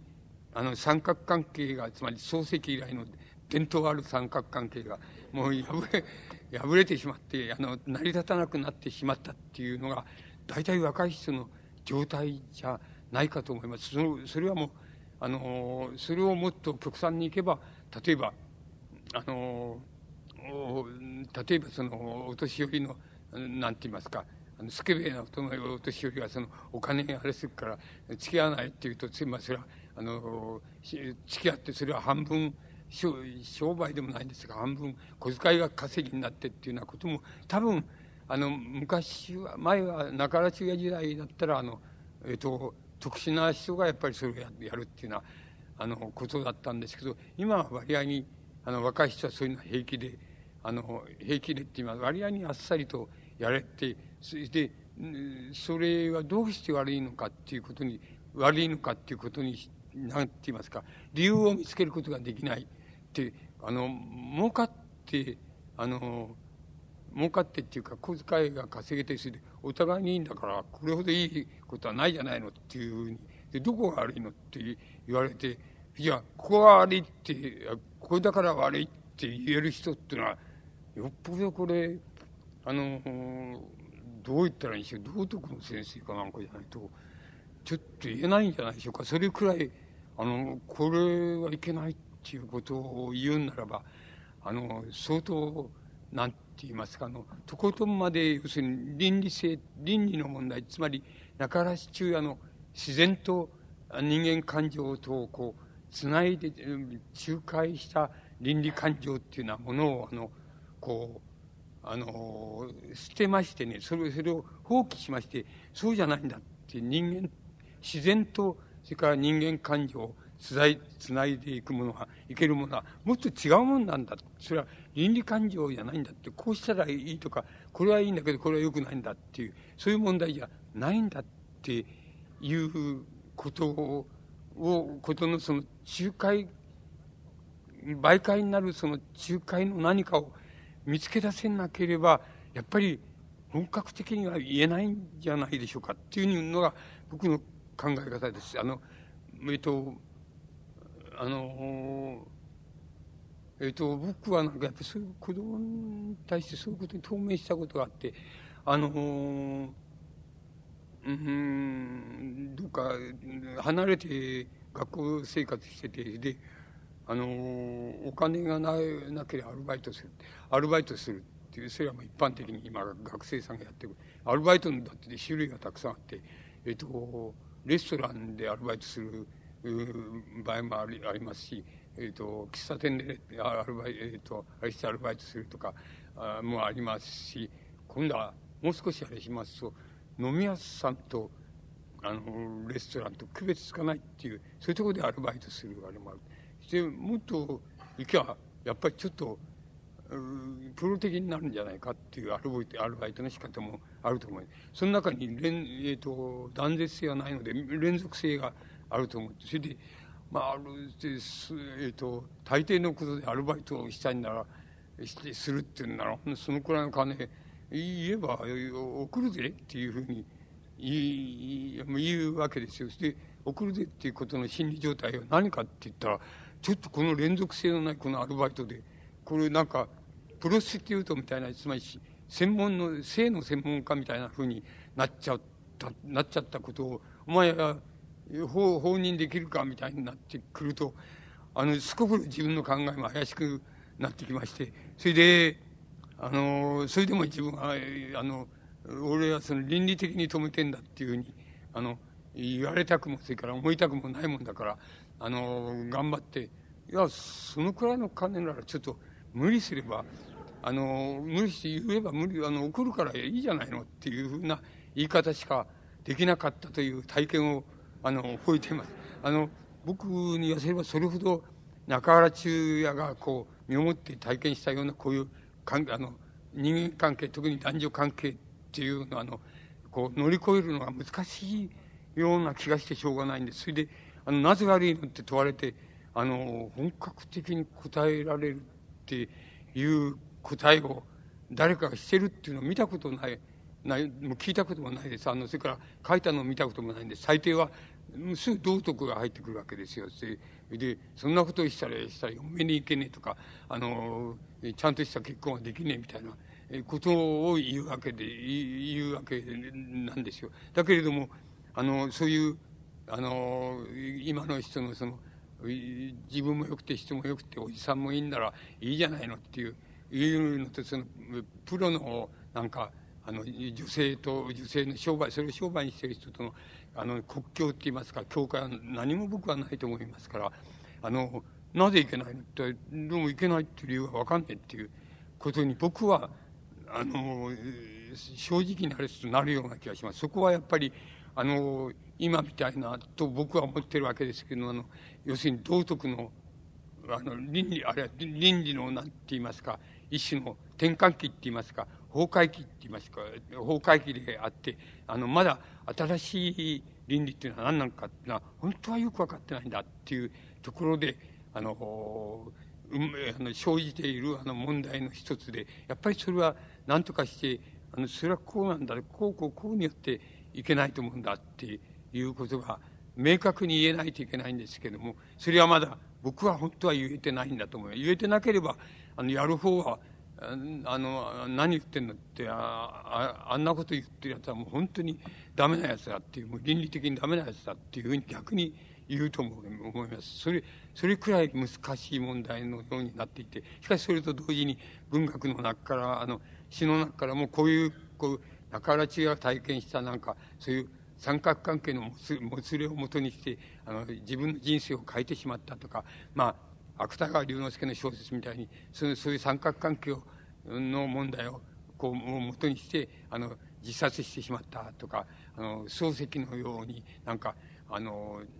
えー、こうなんて言いますか漱石の「それから」みたいな作品とか門「門」みたいな作品のそれから倫理的なこう負い目を追ってそれであのなんとなくひっそりとしかしてしかあの生きるっていうのがよくないんじゃないかっていうふうに思ってそういうふうに生き方を変えてしまうとかっていうそういう文学的な主題っていうのがまるであの明治時代に結核の主題が離婚の原因になったつまり例えばホトトギスみたいなあのロカのホトトギスみたいな小説みたいにあれ恋愛あの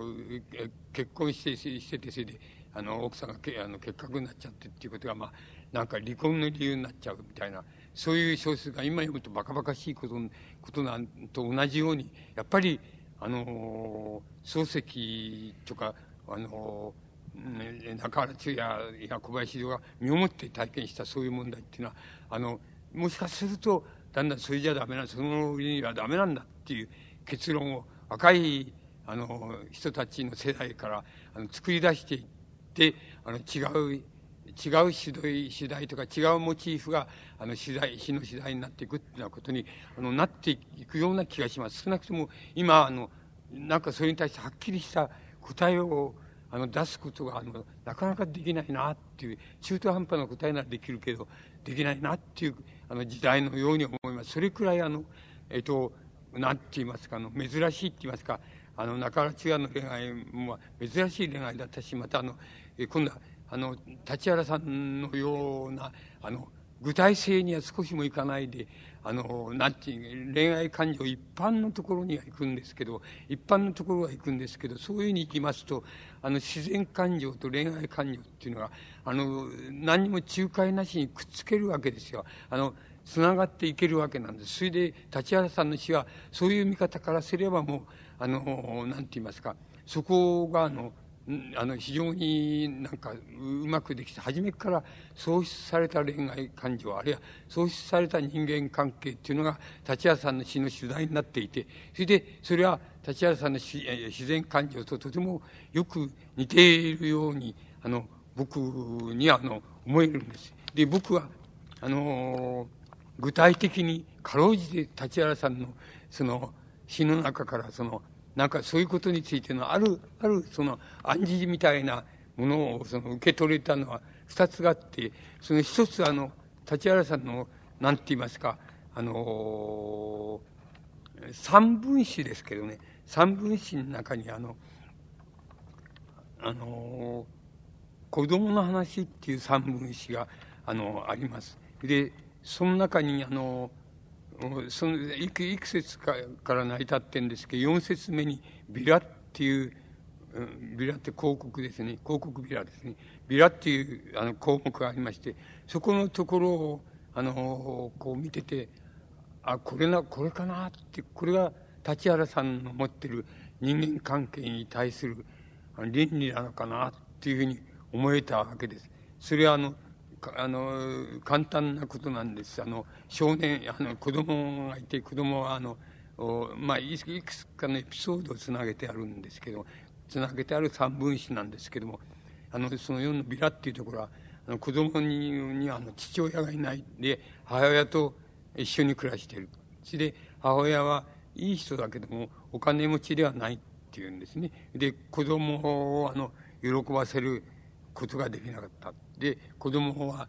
広々としたうちで自分の思い通りの遊びをしてあの過ごしたいっていうふうに思ってるんだけど実際にあのあるあの自分のうちっていうのは10人も人が入っちゃえばあのいっぱいになっちゃうようなそうそういううちであの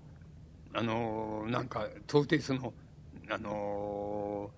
おなんて言いますか子供の欲求っていうか願望っていうのを叶えられるようなうちではなかった。であのうんこう庭庭みたいのが小さくあるんだけどそこでもただのそのどこにでもある石が置いてあったり草花が置いてあったりっていうそれだけのことで、まあ、これもまた少年の願望を満たせないっていう。であの少年はあのある時その飛行機からそのビラが飛んできたっていうんですね。それであの飛んできた。でこれはあの僕なんかも子供の時に覚えていますけどあのビラっていう広告のビラっていうのは、えっと、どういうふうにあの子供の手に渡るかっていうと飛行機が巻くかそうじゃなければあのデパートのあの物売り場がありますけどそのその上に重ねて置いてあってでいずれも僕らはそのビラをあの飛行機から巻かれるとそれを拾うために駆け出してってビラが落っこってくるところをこうあのところへかけていってそれを拾うみたいなことがまあどういった一つ一つの遊びになってたことを覚えてます。で立原さんでもそうそれを少し10年かそこは違うでしょうけどまあ大して変わりの場合がないあれだったと思います。それでそれは割合に、えー、あのビラっていうものに対するその一つの感覚を植え付けるあのこう固定観念を植え付けるものだったんです。それである時その飛行機が通ってきたと。であの子供はそのまたビラを巻いてくれるなと思って見ているとそのビラをちっとも巻いてくれないで飛行機が通り過ぎてしまった。で子供はあの怒ってその、えー、あの飛行機がこう飛行機に対して怒って怒鳴ったりしてしたっていうんですね。してその飛行機そのビラっていうのは何にするのかっていうこれも立原さんが言ってる通りそのそのビラはあのそれでもって飛行機を作るん作るんですね。あの紙紙飛行機を作ってあの飛ばしたり、えーと、学校の屋上であ屋上からこういうふうにあれしてあの投げてそれでその紙飛行機を飛ばしたりっていうそういうためにビラっていうのをあのこうあのデパートからあの持ってきちゃったりあのこう飛行機が巻くビラを集めたりしてそれであの遊んでたっていうのを覚えてるんですけどそういうふうにしてこあの子供は飛行機を作る紙飛行機を作るあれがなくなっちゃった。であのあのなんて言いますか子供はあの風邪をひいて寝込んじゃうんですけど寝込んじゃうんですで咳をして寝込んじゃうんですけどその咳はあの自分があの飛行機がビラを巻いてくれなくてその自分はビラを持って遊べないのであのこんなふうに風邪ひいて寝込んじゃったんだっていうふうに子供自身がそう思い込む。それでしばらくすると子供が死んじゃったっていうのがこのビラっていうあのこ子供の話のビラっていう項のそのえっ、ー、とあのなんて言いますかこうに書いてある全体なんです。とえっ、ー、とこれこのまあなんて言いますかどう言ったらいいでしょう子供の遊び方と子供の欲望の描き方とそれからあのそれが満たされないっていうことと自分が風邪をひいてあの喉からして寝込んじゃったっていうことがあの関係があるんだっていうふうに思い込む子供の思い込み方とそれからそれでもって子供が死んじゃうっていうあの死んじゃったっていうそういう結末のつけ方っていうのの中になんとなく僕はあの立原さんのそのなんて言いますか人間関係に対するあのこう停留してるっていうのはそこにある感情っていうのをあの非常によく表してるっていうふうにあの思うわけです。でどうしてそう思うかっていうとあのこのなんて言いますこのエピソードにあるその立原さんのあの感情それから結末のつけ方っっていうのと子供の移りゆく感情と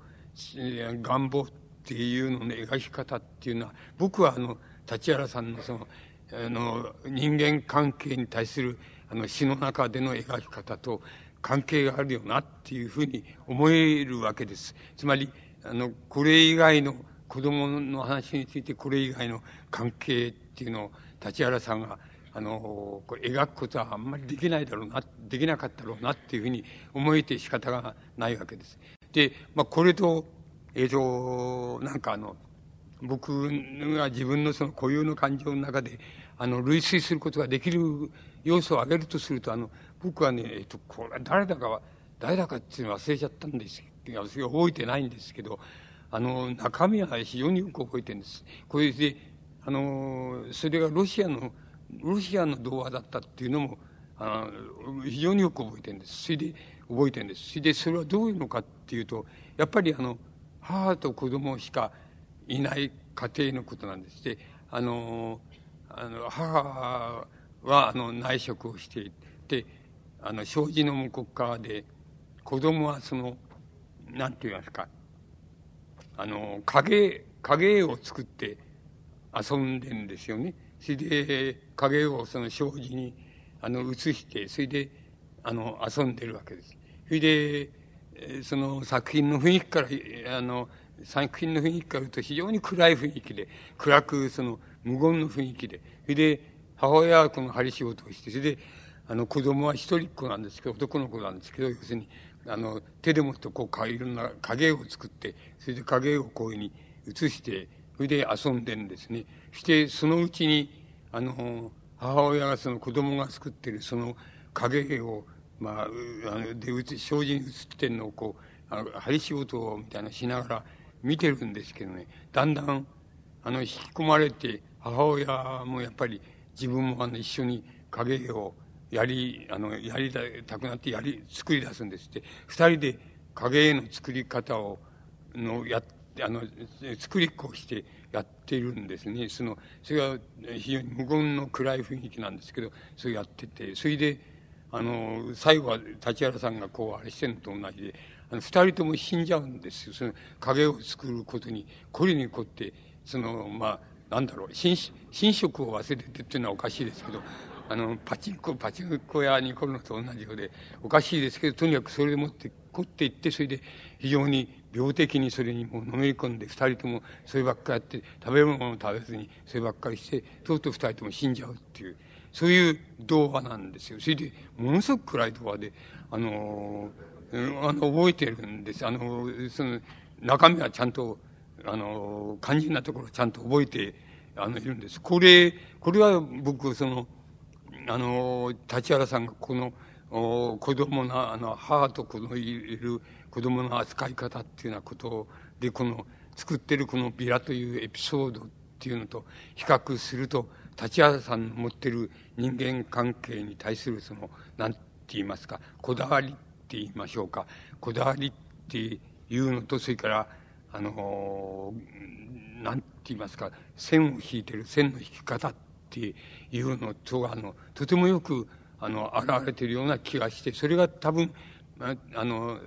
立原さんが人間関係とかあの、あるいは恋愛関係の感情に対して抱いていた感情として、非常に、あの、本質的な、あるいは、ま、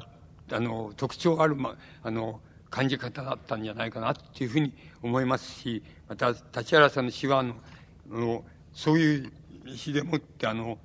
ほとんど、あの、終始してるわけです。で、えー、わずかに立原さんの詩で、つまり、そういう問題に対して、一種のその、なんて言いますか、あの、倫理性っていうのを言ってるじゃないのっていう詩は、あの、本当にそうですね。あの、全体の中で三つか四つ、あの、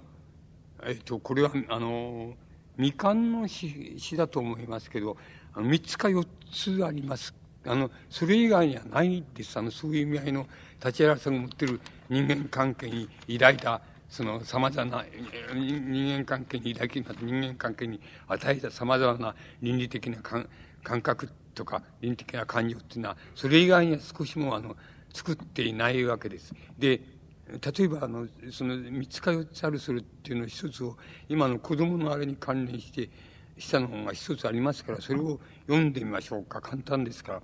えっと子守歌っていうんですけどねあの眠れまぶたよお前の向こうもやに流れるうすら明かり眠れ眠れ静かに眠れ息を数えて夢を数えてキラキラ光る朝までえー、まぶたよいくつの夜を越え眠れ眠れ静かに眠れっていう子守歌っていうあの詩があります。これは、えっと、非常に今の時代に即して言えば、えー、あの、立原さんがその、えっと、断定的に言ったらいいんでしょうか。非常に倫理的な断定を下して、なんか、言ってること、眠る、眠るっていうことに対して、いや、やす、言ってみれば、あの、子供の安らぎっていうことに対して言ってる断定的な、あの、言い方になります。これ一般、一般的なことについて、立原さんが、もう一つかなり断定的な、あの、詩を書いているのが、あの、え一つあります。で、えこれたった一つって言っていくら一つです。あの、あの、焼ける、焼ける情熱となって、自分を鍛えよ。ためらって夕暮れに青い水のほとりに佇むな。えー、白く光る雲を風に、風に吹かれる空を、小さく飛んでいく鳥の道を眺めて自分の嘆かいを語りかけようと願うな。うん、ほど走れ、ほど走れ、千人の胸へ、しっかりと掴む胸へ、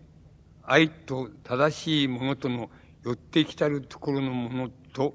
気づくものと確かに知れ、知れっていう、あの、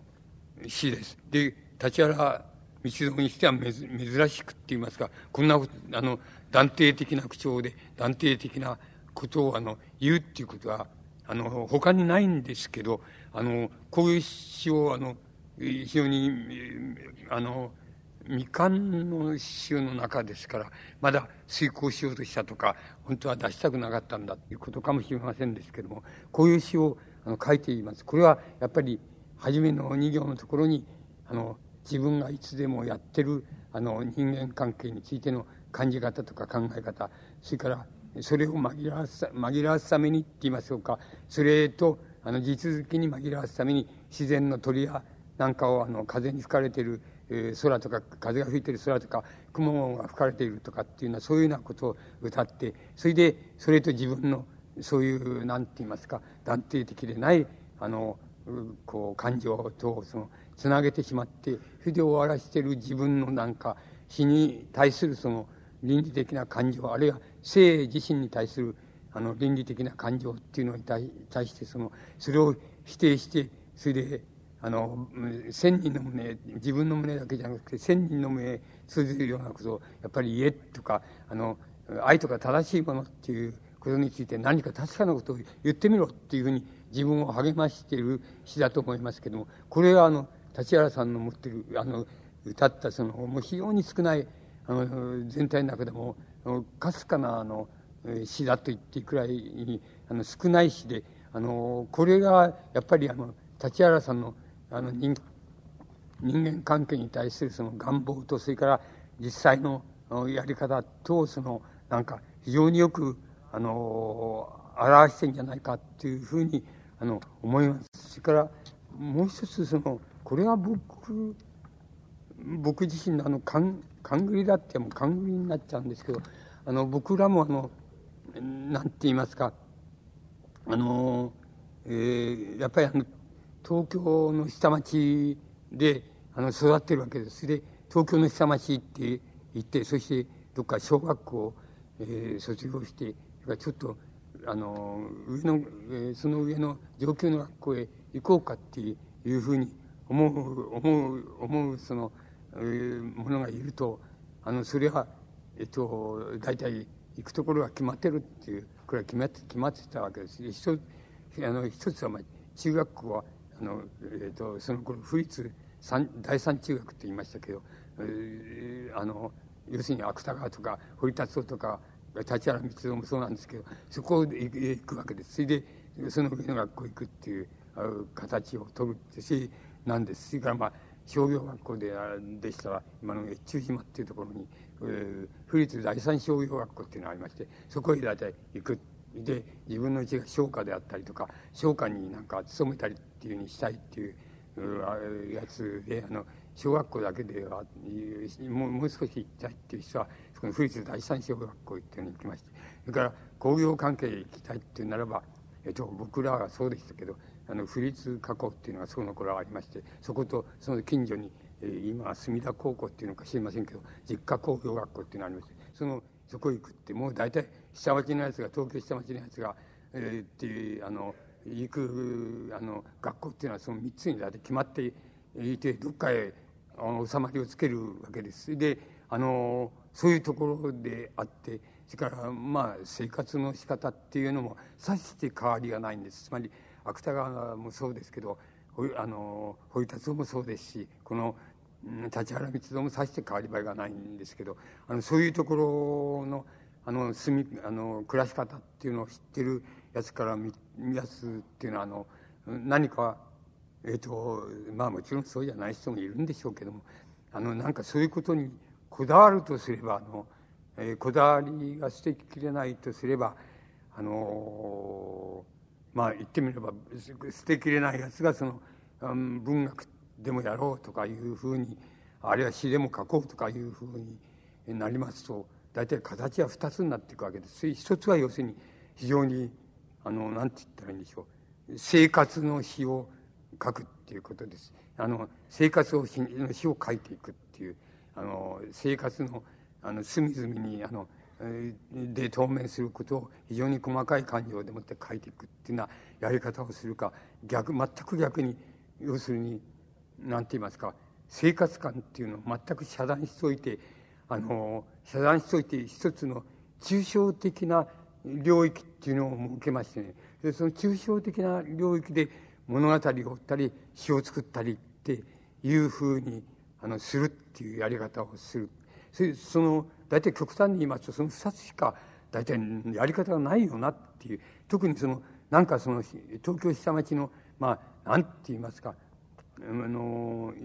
ある意味ではそのムンムンしたいい人たちのムンムンしたその相互扶助の感情みたいのがあるところであってそれはもういい時にはものすごくいいわけですけどね。つまり隣から簡単にあのお米稼いなんつって借りてきてで借りてきちゃってっていうようなことはまた返しゃいいっていうこういうあれみたいなねもう非常にやりやすいところなんですけど一旦その裏目になりますそのこれほど息苦しいとかねっていうことになるわけです。そうするともうあのそうするともうえー、っともう参ったなっていう感情にあのなってくるっていうことがあるんですよ。それ贅沢ってや贅沢でしょうけども本当に、うん、もうやりきれんなっていうふうになるとかあるんですそういうところとそれからあの大体どこ行ったってもうああいつあのうちのその、えー、あのうちの母親が再婚したとかあのうちの子供は、うん、これまあどっか嫁に行ったんだけどまた帰ってきてこの頃はいるよとかもうそういうことがもう街中分かっちゃうっていうようなそういうあれですから嫌だなと思った思い出したも嫌になっちゃうみたいなことがあるわけです。そうするとあのそれはあの文学をやろうっていう人はそういう場合にはもう要するにもう具象性とか具体性とか生活性っていうのを一切遮断して一種の抽象的な抽象的なそんな世界っていうのはどこにも世界中どこにもないんだけどあのそういうところを舞台にした物語とかあの文学とかあの詩とかっていうのを作るっていうふうにどうしてもなっちゃうわけです。そのどっちかだと僕は思いますけどあの立原さんはそのいわばその抽象的なっていう世界っていうのをあのどうしてもあのせかねてそれであの詩やその三文詩なんかもそういうところで作るっていうのことをします。ですからあの、えーと、やっぱり西洋近代的にっていうだっていうかあのまあバタ臭いあれも要素っていうのはよく作れるんですけどあのなんかあの生活の根っこっていうのがないし出てこないじゃないかって言えばもうその通りですっていうふうに言う以外ないんで鳥小鳥小鳥とか小鳥たちってことで何がいたんだそこにっていうかね。あのあの人出て草花でもそうなんです。そのアザミとか忘れ草とかあのもう本当に3つか4つぐらいは具体的な名前が出てきますけどみんなあの草花とかねあの夏の花とかなんかそういうあれで済んじゃうわけですよ。だけど本当は何の花が咲いてたんだって言って「夕夕すだって言って「夕すなんて言うとそれは語音が良くてなんとなくこう優雅な名前だけどあんなものはどこにでもあるところへの雑草ですからつまりあのつまりそういうところでつまりその「夕せって言葉からえそんなどこでもある雑草じゃないかっていうふうな匂いはもう出したらいかんのですわ。つまりあの立原さんにとってはダメなんです。それだからそれはもう近近畿であってもうあのもう夕すって音だけでなんとなくこれはいいぜっていうあの憧れを感じるっていうふうに、まあ、そういうところの次元でつまり抽象的な次元であの自然物でも扱わざるを得ないっていうのは多分僕はねそこから出てくるんじゃないのかなっていう思ってる様子が多いんです。それはあのみんな同じです堀達夫の小説もそうですあのこれはあのやっぱり一種の架空ある意味で言えば架空の心理小説であの一旦これが尺に触り出したらあのどうしようもないっていうこんなバカな小説があるかっていうだけどあのものすごくモダンで近代的でっていうこれだけ心理のニュアンスをこう小説の中に出すっていうことっていうのはやっぱり堀さん以外にはないよなっていうふうなことになっちゃうわけです。だけど別の面から言うと伊藤潤みたいにもうこいつはけしからんやつだってって親父親父の金でせびってそれで、えー、その避暑地生活をしてそれでなんそれでそういうその架空のって言いますか現実にあのあれは何も出てこない。そういう架空の物語っていうのを作っちゃってこうこういかにもきれいそうに作っちゃってんだけどもあの自分があの親父さんは、まあ、職人さんでそのあんまり金回りがいい君もないんだけど金せびっちゃってで遊ぶ金を付き合う金が欲しいんだとかいうことでせびっちゃってそういうもっていい気になってこんなもの書いてってって江藤さんなんか怒って昭和の文人っていう中で怒って書いてますけどね。あの、まあ、そういうふうに思うかね。もうどっちかになっちゃうんですけどあのしかしいずれにしろモチーフはやっぱりあの現実現実がの匂いがするそういう匂いっていうのは全部あのこう消してしまうっていう。あの違う匂いの世界になっちゃう。そんなことをするあの文学なんて日本しかないわけです本当はでだけど日本ではそういうふうにしちゃってしちゃうとそれはあの西欧的あの同時代性っていうのにあの近づいたっていう意味合いを持っちゃうところがあるもんですから、まあ、日本では通用しますけどしかしそんなバカなことを考えるあの考えるやつがめったにいないわけです。あのそれは、まあ、いるのもいいんですけどねあの上司とかなんかそういう人たちはそうなんですけどねつまりあのこうアイルランドみたいなまあそのこうなんて言いますかあの大帝国の中でもまあこう更新地帯で面白くないと思ってるやつの集まりなんですけどもあのそういうところのあれなんです。難しくて我々は翻翻訳した人勇敢な人はたくさん文学者でいますけどもあの見た読むだって何言っても分かんないじゃないかっていう点で分かんないっていうふうになっちゃうっていうねそういう書くでしょ。うつまりそれとあるところ似たとこあるんですそれ非常に珍しいタイプなんですけどなぜそうなるかっていうのは僕らはあのよくわかるわけです。それで僕らはやっぱりあの江藤さんが批判的に弾劾するようには弾劾したくないねっていうのがあるわけ。で。さればといってこういうふうに書くっていうふうでいいのかってなったら僕はちょっと違うんじゃないかなっていうふうに思ってるところがあるんですじゃあそれじゃあどうすればいいんだってなるでしょう。それは先ほどのあのえっと中原中也のその三角関係に対するそのあれと同じようにね立原さん的な詩の書き方っていうもつまり開墾水獄のそのあれ忘却の,、えー、あの感情としか人間感情が現れてこないっていうのは死っていうのではないしをあのこういうところでこういうところであの下町っていうことのムンムンするようなあの体温とか体臭とかっていうのをこう感じざるを日常を感じざるを得ないようなそういうところに育った人があのどういうふうな表現の仕方をいけばすればあのいいんだろうかなっていうのを考えるとこれまたねよく分かんないとかあるんです。僕らはちっとも解決してないわけです。あのだけどこれがいいとは思ってないな。でもこれを弾劾しちゃったらあのなんか下町っていうのは全部だの持ってる特色っていうのは全部ダメになっちゃうなっていうような感じがするもんですからあのそれは弾劾もしたくないわけです。ですからなんかどっかに道が抜け道があればねあってそういうところの問題っていうのを一つその新しくこうこう出していくっていうことが自分たちにはできないかなっていうことを絶えず考えながら来ているわけですけど解決はできていないっていうことをなんです。でこれはやっぱり僕らよりも後の世代にななったらあのもう三角関係の問題にはそんなに近づかなきゃいいんだろうっていうふうにあのまあ言ってみればなっているそのうまいって言いますか非常に見事な距離感のところで受け止めてえ若い人たちがいるようにあの僕らもそういう問題についてあの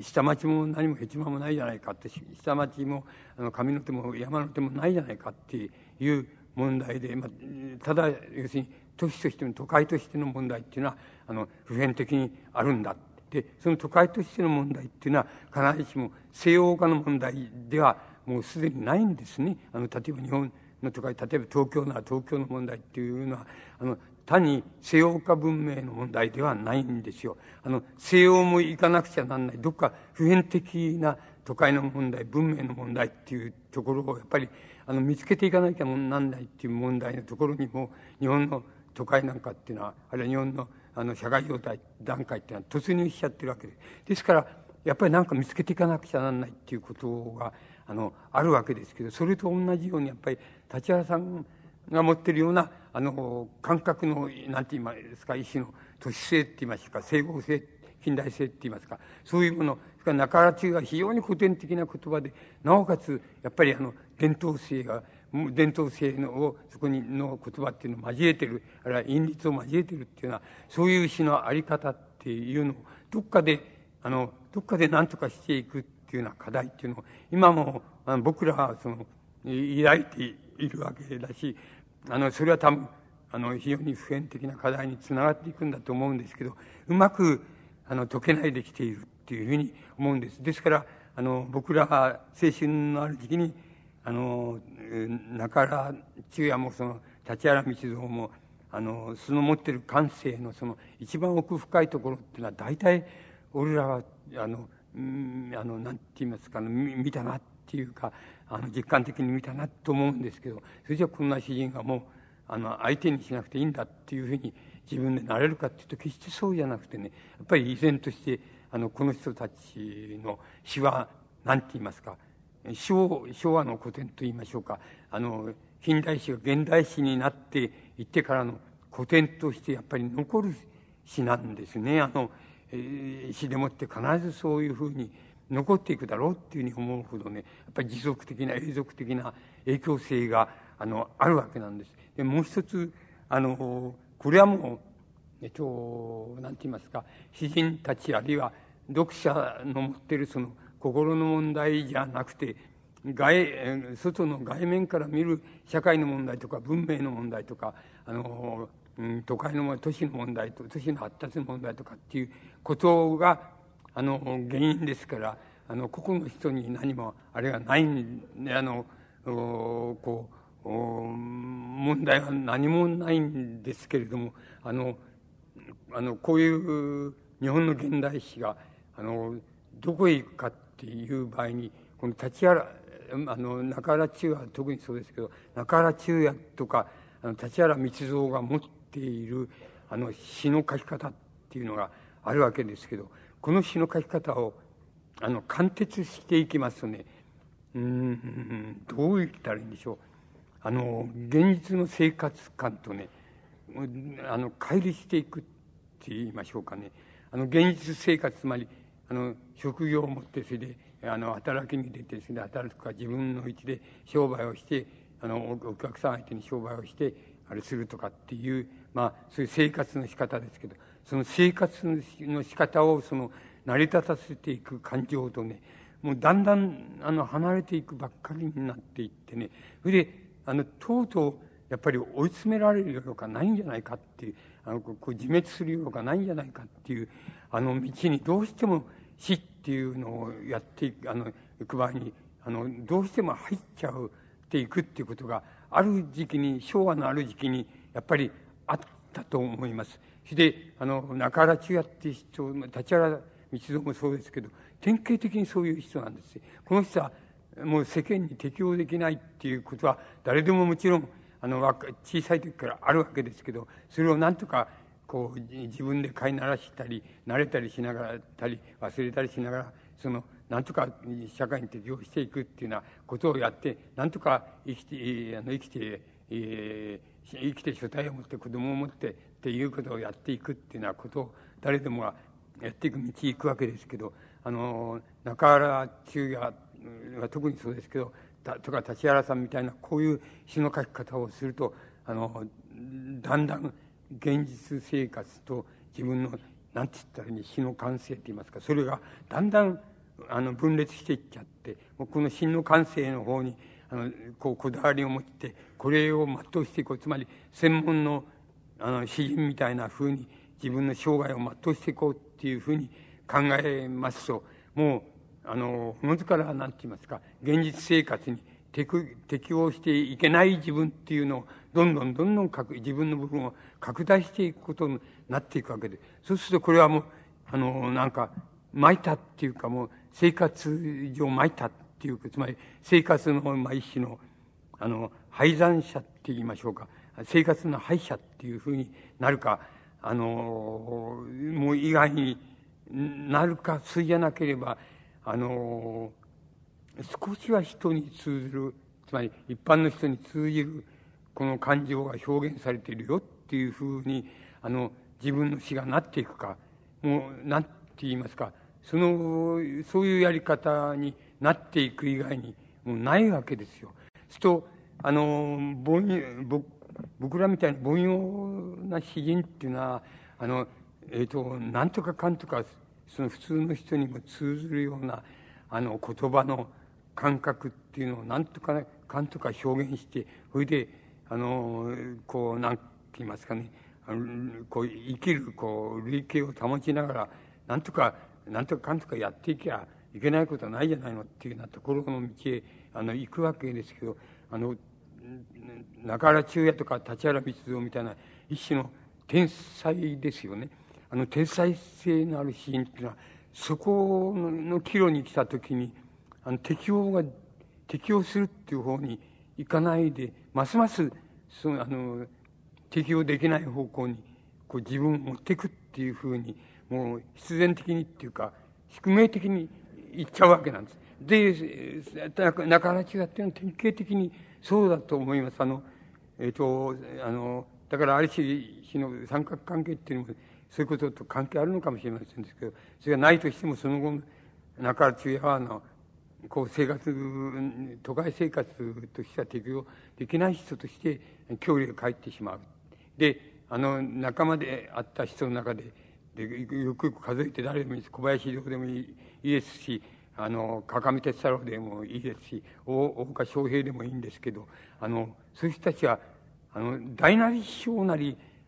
あの青春時代は中原千也と同じで自分を天才と思っていますしね。主観的に思っていますしそういう道を行こうとも思っていますから。で世間とは妥協したくないみたいなふうに思ってるからあのそういう道を行くわけですけどどっかその何か知らないけど最後の岐路に行った時にやっぱり少しずつ自分を何て言いますかあの世間っていうか生活の溶かし込んでいくっていう方法を獲得してあのなんとかかんとかあの生き延びていくっていう方法を取りうる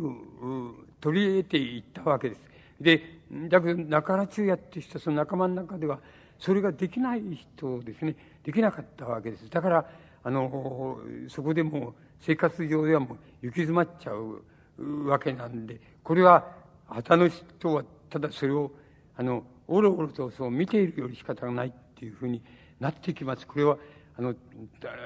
助け助けろったって寒波を募って助けるわけにもいかないわけですしあのどうすることもできないっていうことになっていきますからあのやっぱり中原中はそういう形でやっぱり天才の持っているそういう生活不適合性をますますその拡大し深めながらやっぱりあの生活者としてはあの都会生活者としては少なくとも失敗だっていう道をたどっていくっていうことになっていったと思います。それそれはあの、わからないわけです。それは、あの、天才じゃなきゃちょっとわからないわけで、あの、僕らはやっぱり、あ、もっと、あの、たくさんインチキなことを、インチキなところがたくさんありますから、いい加減ないいところがたくさんありますから、少し自分を少し許しさえすれば、ね、なんとかなっていくぞって少なくとも今まではですよ、なっていくぞみたいなのがありますからね。だからやっていけるわけですけど、あの、えー、そこのところはやっぱり天才と盆栽の岐路って言いましょうか。岐路になると思います。で、あの天才っていうのは、あの、えっと、いや、あの、やっぱりどうしてもそうならざるを得ないからそうなったんだっていう、あの、それをどっかにやっぱり強固に持ってる障害だと思います。それはどうすることもできないなって、どうすることもできない悲劇性だっていうふうに思いますけども、そういう人は、あの、えっと、稀にはいるわけです。あの、中中はそうですし、立原さんはそういう意味で生活、あの、失敗者っていうふうにはならないかったんですけど、それはうちに経済的にあの基盤があったっていうこともありますし、また、あの、なんて言いますか、あの、うん、そこまで、あの、自分を追い詰めなくても、まあ、一種、技術的なあれが、あの、ありましたから、そういうのが助けになって、えー、なったっていうこと。それからもう一つは、あのやっぱり天才なんですけど、どん、あの、もう、とことんまでその道を、あの、行かないで、あの、こう、進んだところがあるんです。で、なぜ進んだかっていうことなんです。それは病気になったから進んだんです。あの、結核になって、当時、これも今言うとおかしいんですけど、当時、結核っていうのは死病ですから、あの、かかったら、ただ栄養を良くして、それで、いい空気のところに安静にしててって、それでダメだったら終わりっていうふうなことで、あの、死病ですから、あの、やっぱり、あの、なんて言いますか、あの、行き詰まり、生活に行き詰まるのと同じ意味合いを持ちます。だから、立原光沢はそれは結核になった、なって、あの、亡くなってしまったっていうことで、あの、それを、それ中原違った違う道を行って亡くなりましたけど、つまり溶接しましたけれども、あの、天才としての道はもう同じで、あの、これはどうすることもできないっていう意味合いを持ちます。そして、あの、僕らがこれを古典として、あの、保存するのはなぜかというと、決して大詩人であるとか、大ロマンを持ってる人だっていうんじゃないんです。あの、そういう意味合いでは、マイナーな人なんですけども、しかし、あの、天才としてのなんか、あの、どん詰まりの、なん、あれを持ってるわけなんです。つまり、行き詰まったとこまで、とことんまで天才としての道を行ったっていうのが、どっかこの詩の作品の中にちゃんとあるんです。で、それはやっぱり僕らは自分がなれないけれど、やっぱり一種の、羨ましさって言いますか、あそういう障害の人がいるんだなっていう、羨ましさっていうか、あの、それは、とか、あの、偉いなっていうふうに思うところっていうのは、どっかにありますから、それがやっぱりあって、やっぱりすごく普通の人で、自分は決してそういう生き方をしてないんですけども、あの、どっかでごまかしというか、その、あの、いいところでやってるんですけども、あの、美味しいところだけ掴んでやってるんですけど、あの、そこの、あの、そこで自分ができなくても、しかしこういう人がいるっていうことは、どんなにか我々のその希望っていうのを、あの、こう、なんて言いますか、助けるかしれないって言いますか、あの、希望を持たせるかしれないことなんです。つまり、あの、そのそれがやっぱり天才っていうことを、僕らがその、少なくとも文学芸術において、あの、保存して、なかなか滅ぼさないのは、そのことだと思います。つまり、あの、自分はできないんだってことは分かりきってることなんだけど、あの、こいつが、あの、いや、やっぱりいたんだって、つまり、同じ、同じ生活条件の中でもいたんだ。それも必然的にいたんだっていう、あの、そういうことっていうのは随分、我々がどん底の感情に陥ったときに、生活感情に陥ったときに、あの、なんていうか、救いになるって言ったらおかしいですけど、救済になっていくわけです。それがやっぱり、あの、こういう天才の、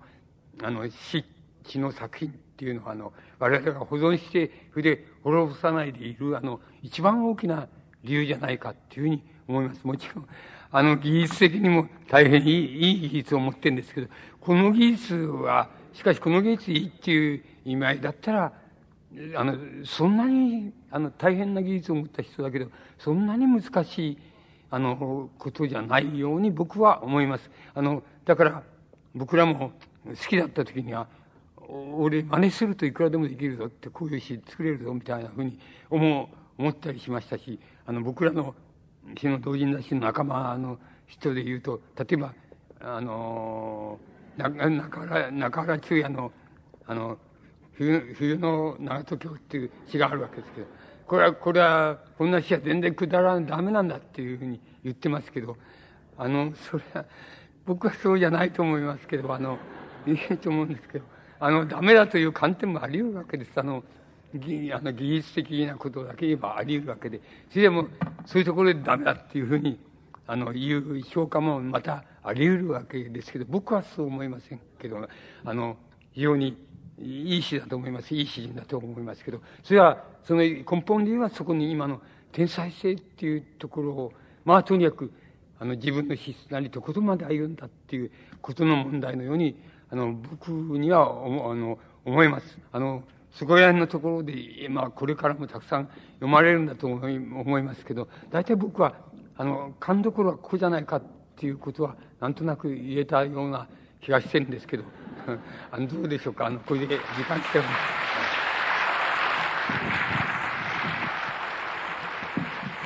あのこの後にあの催し物があるということでちょっと先生にはあの不本意なあの終わり方になってしまったかと思うんですけれども本日はどうもありがとうございました。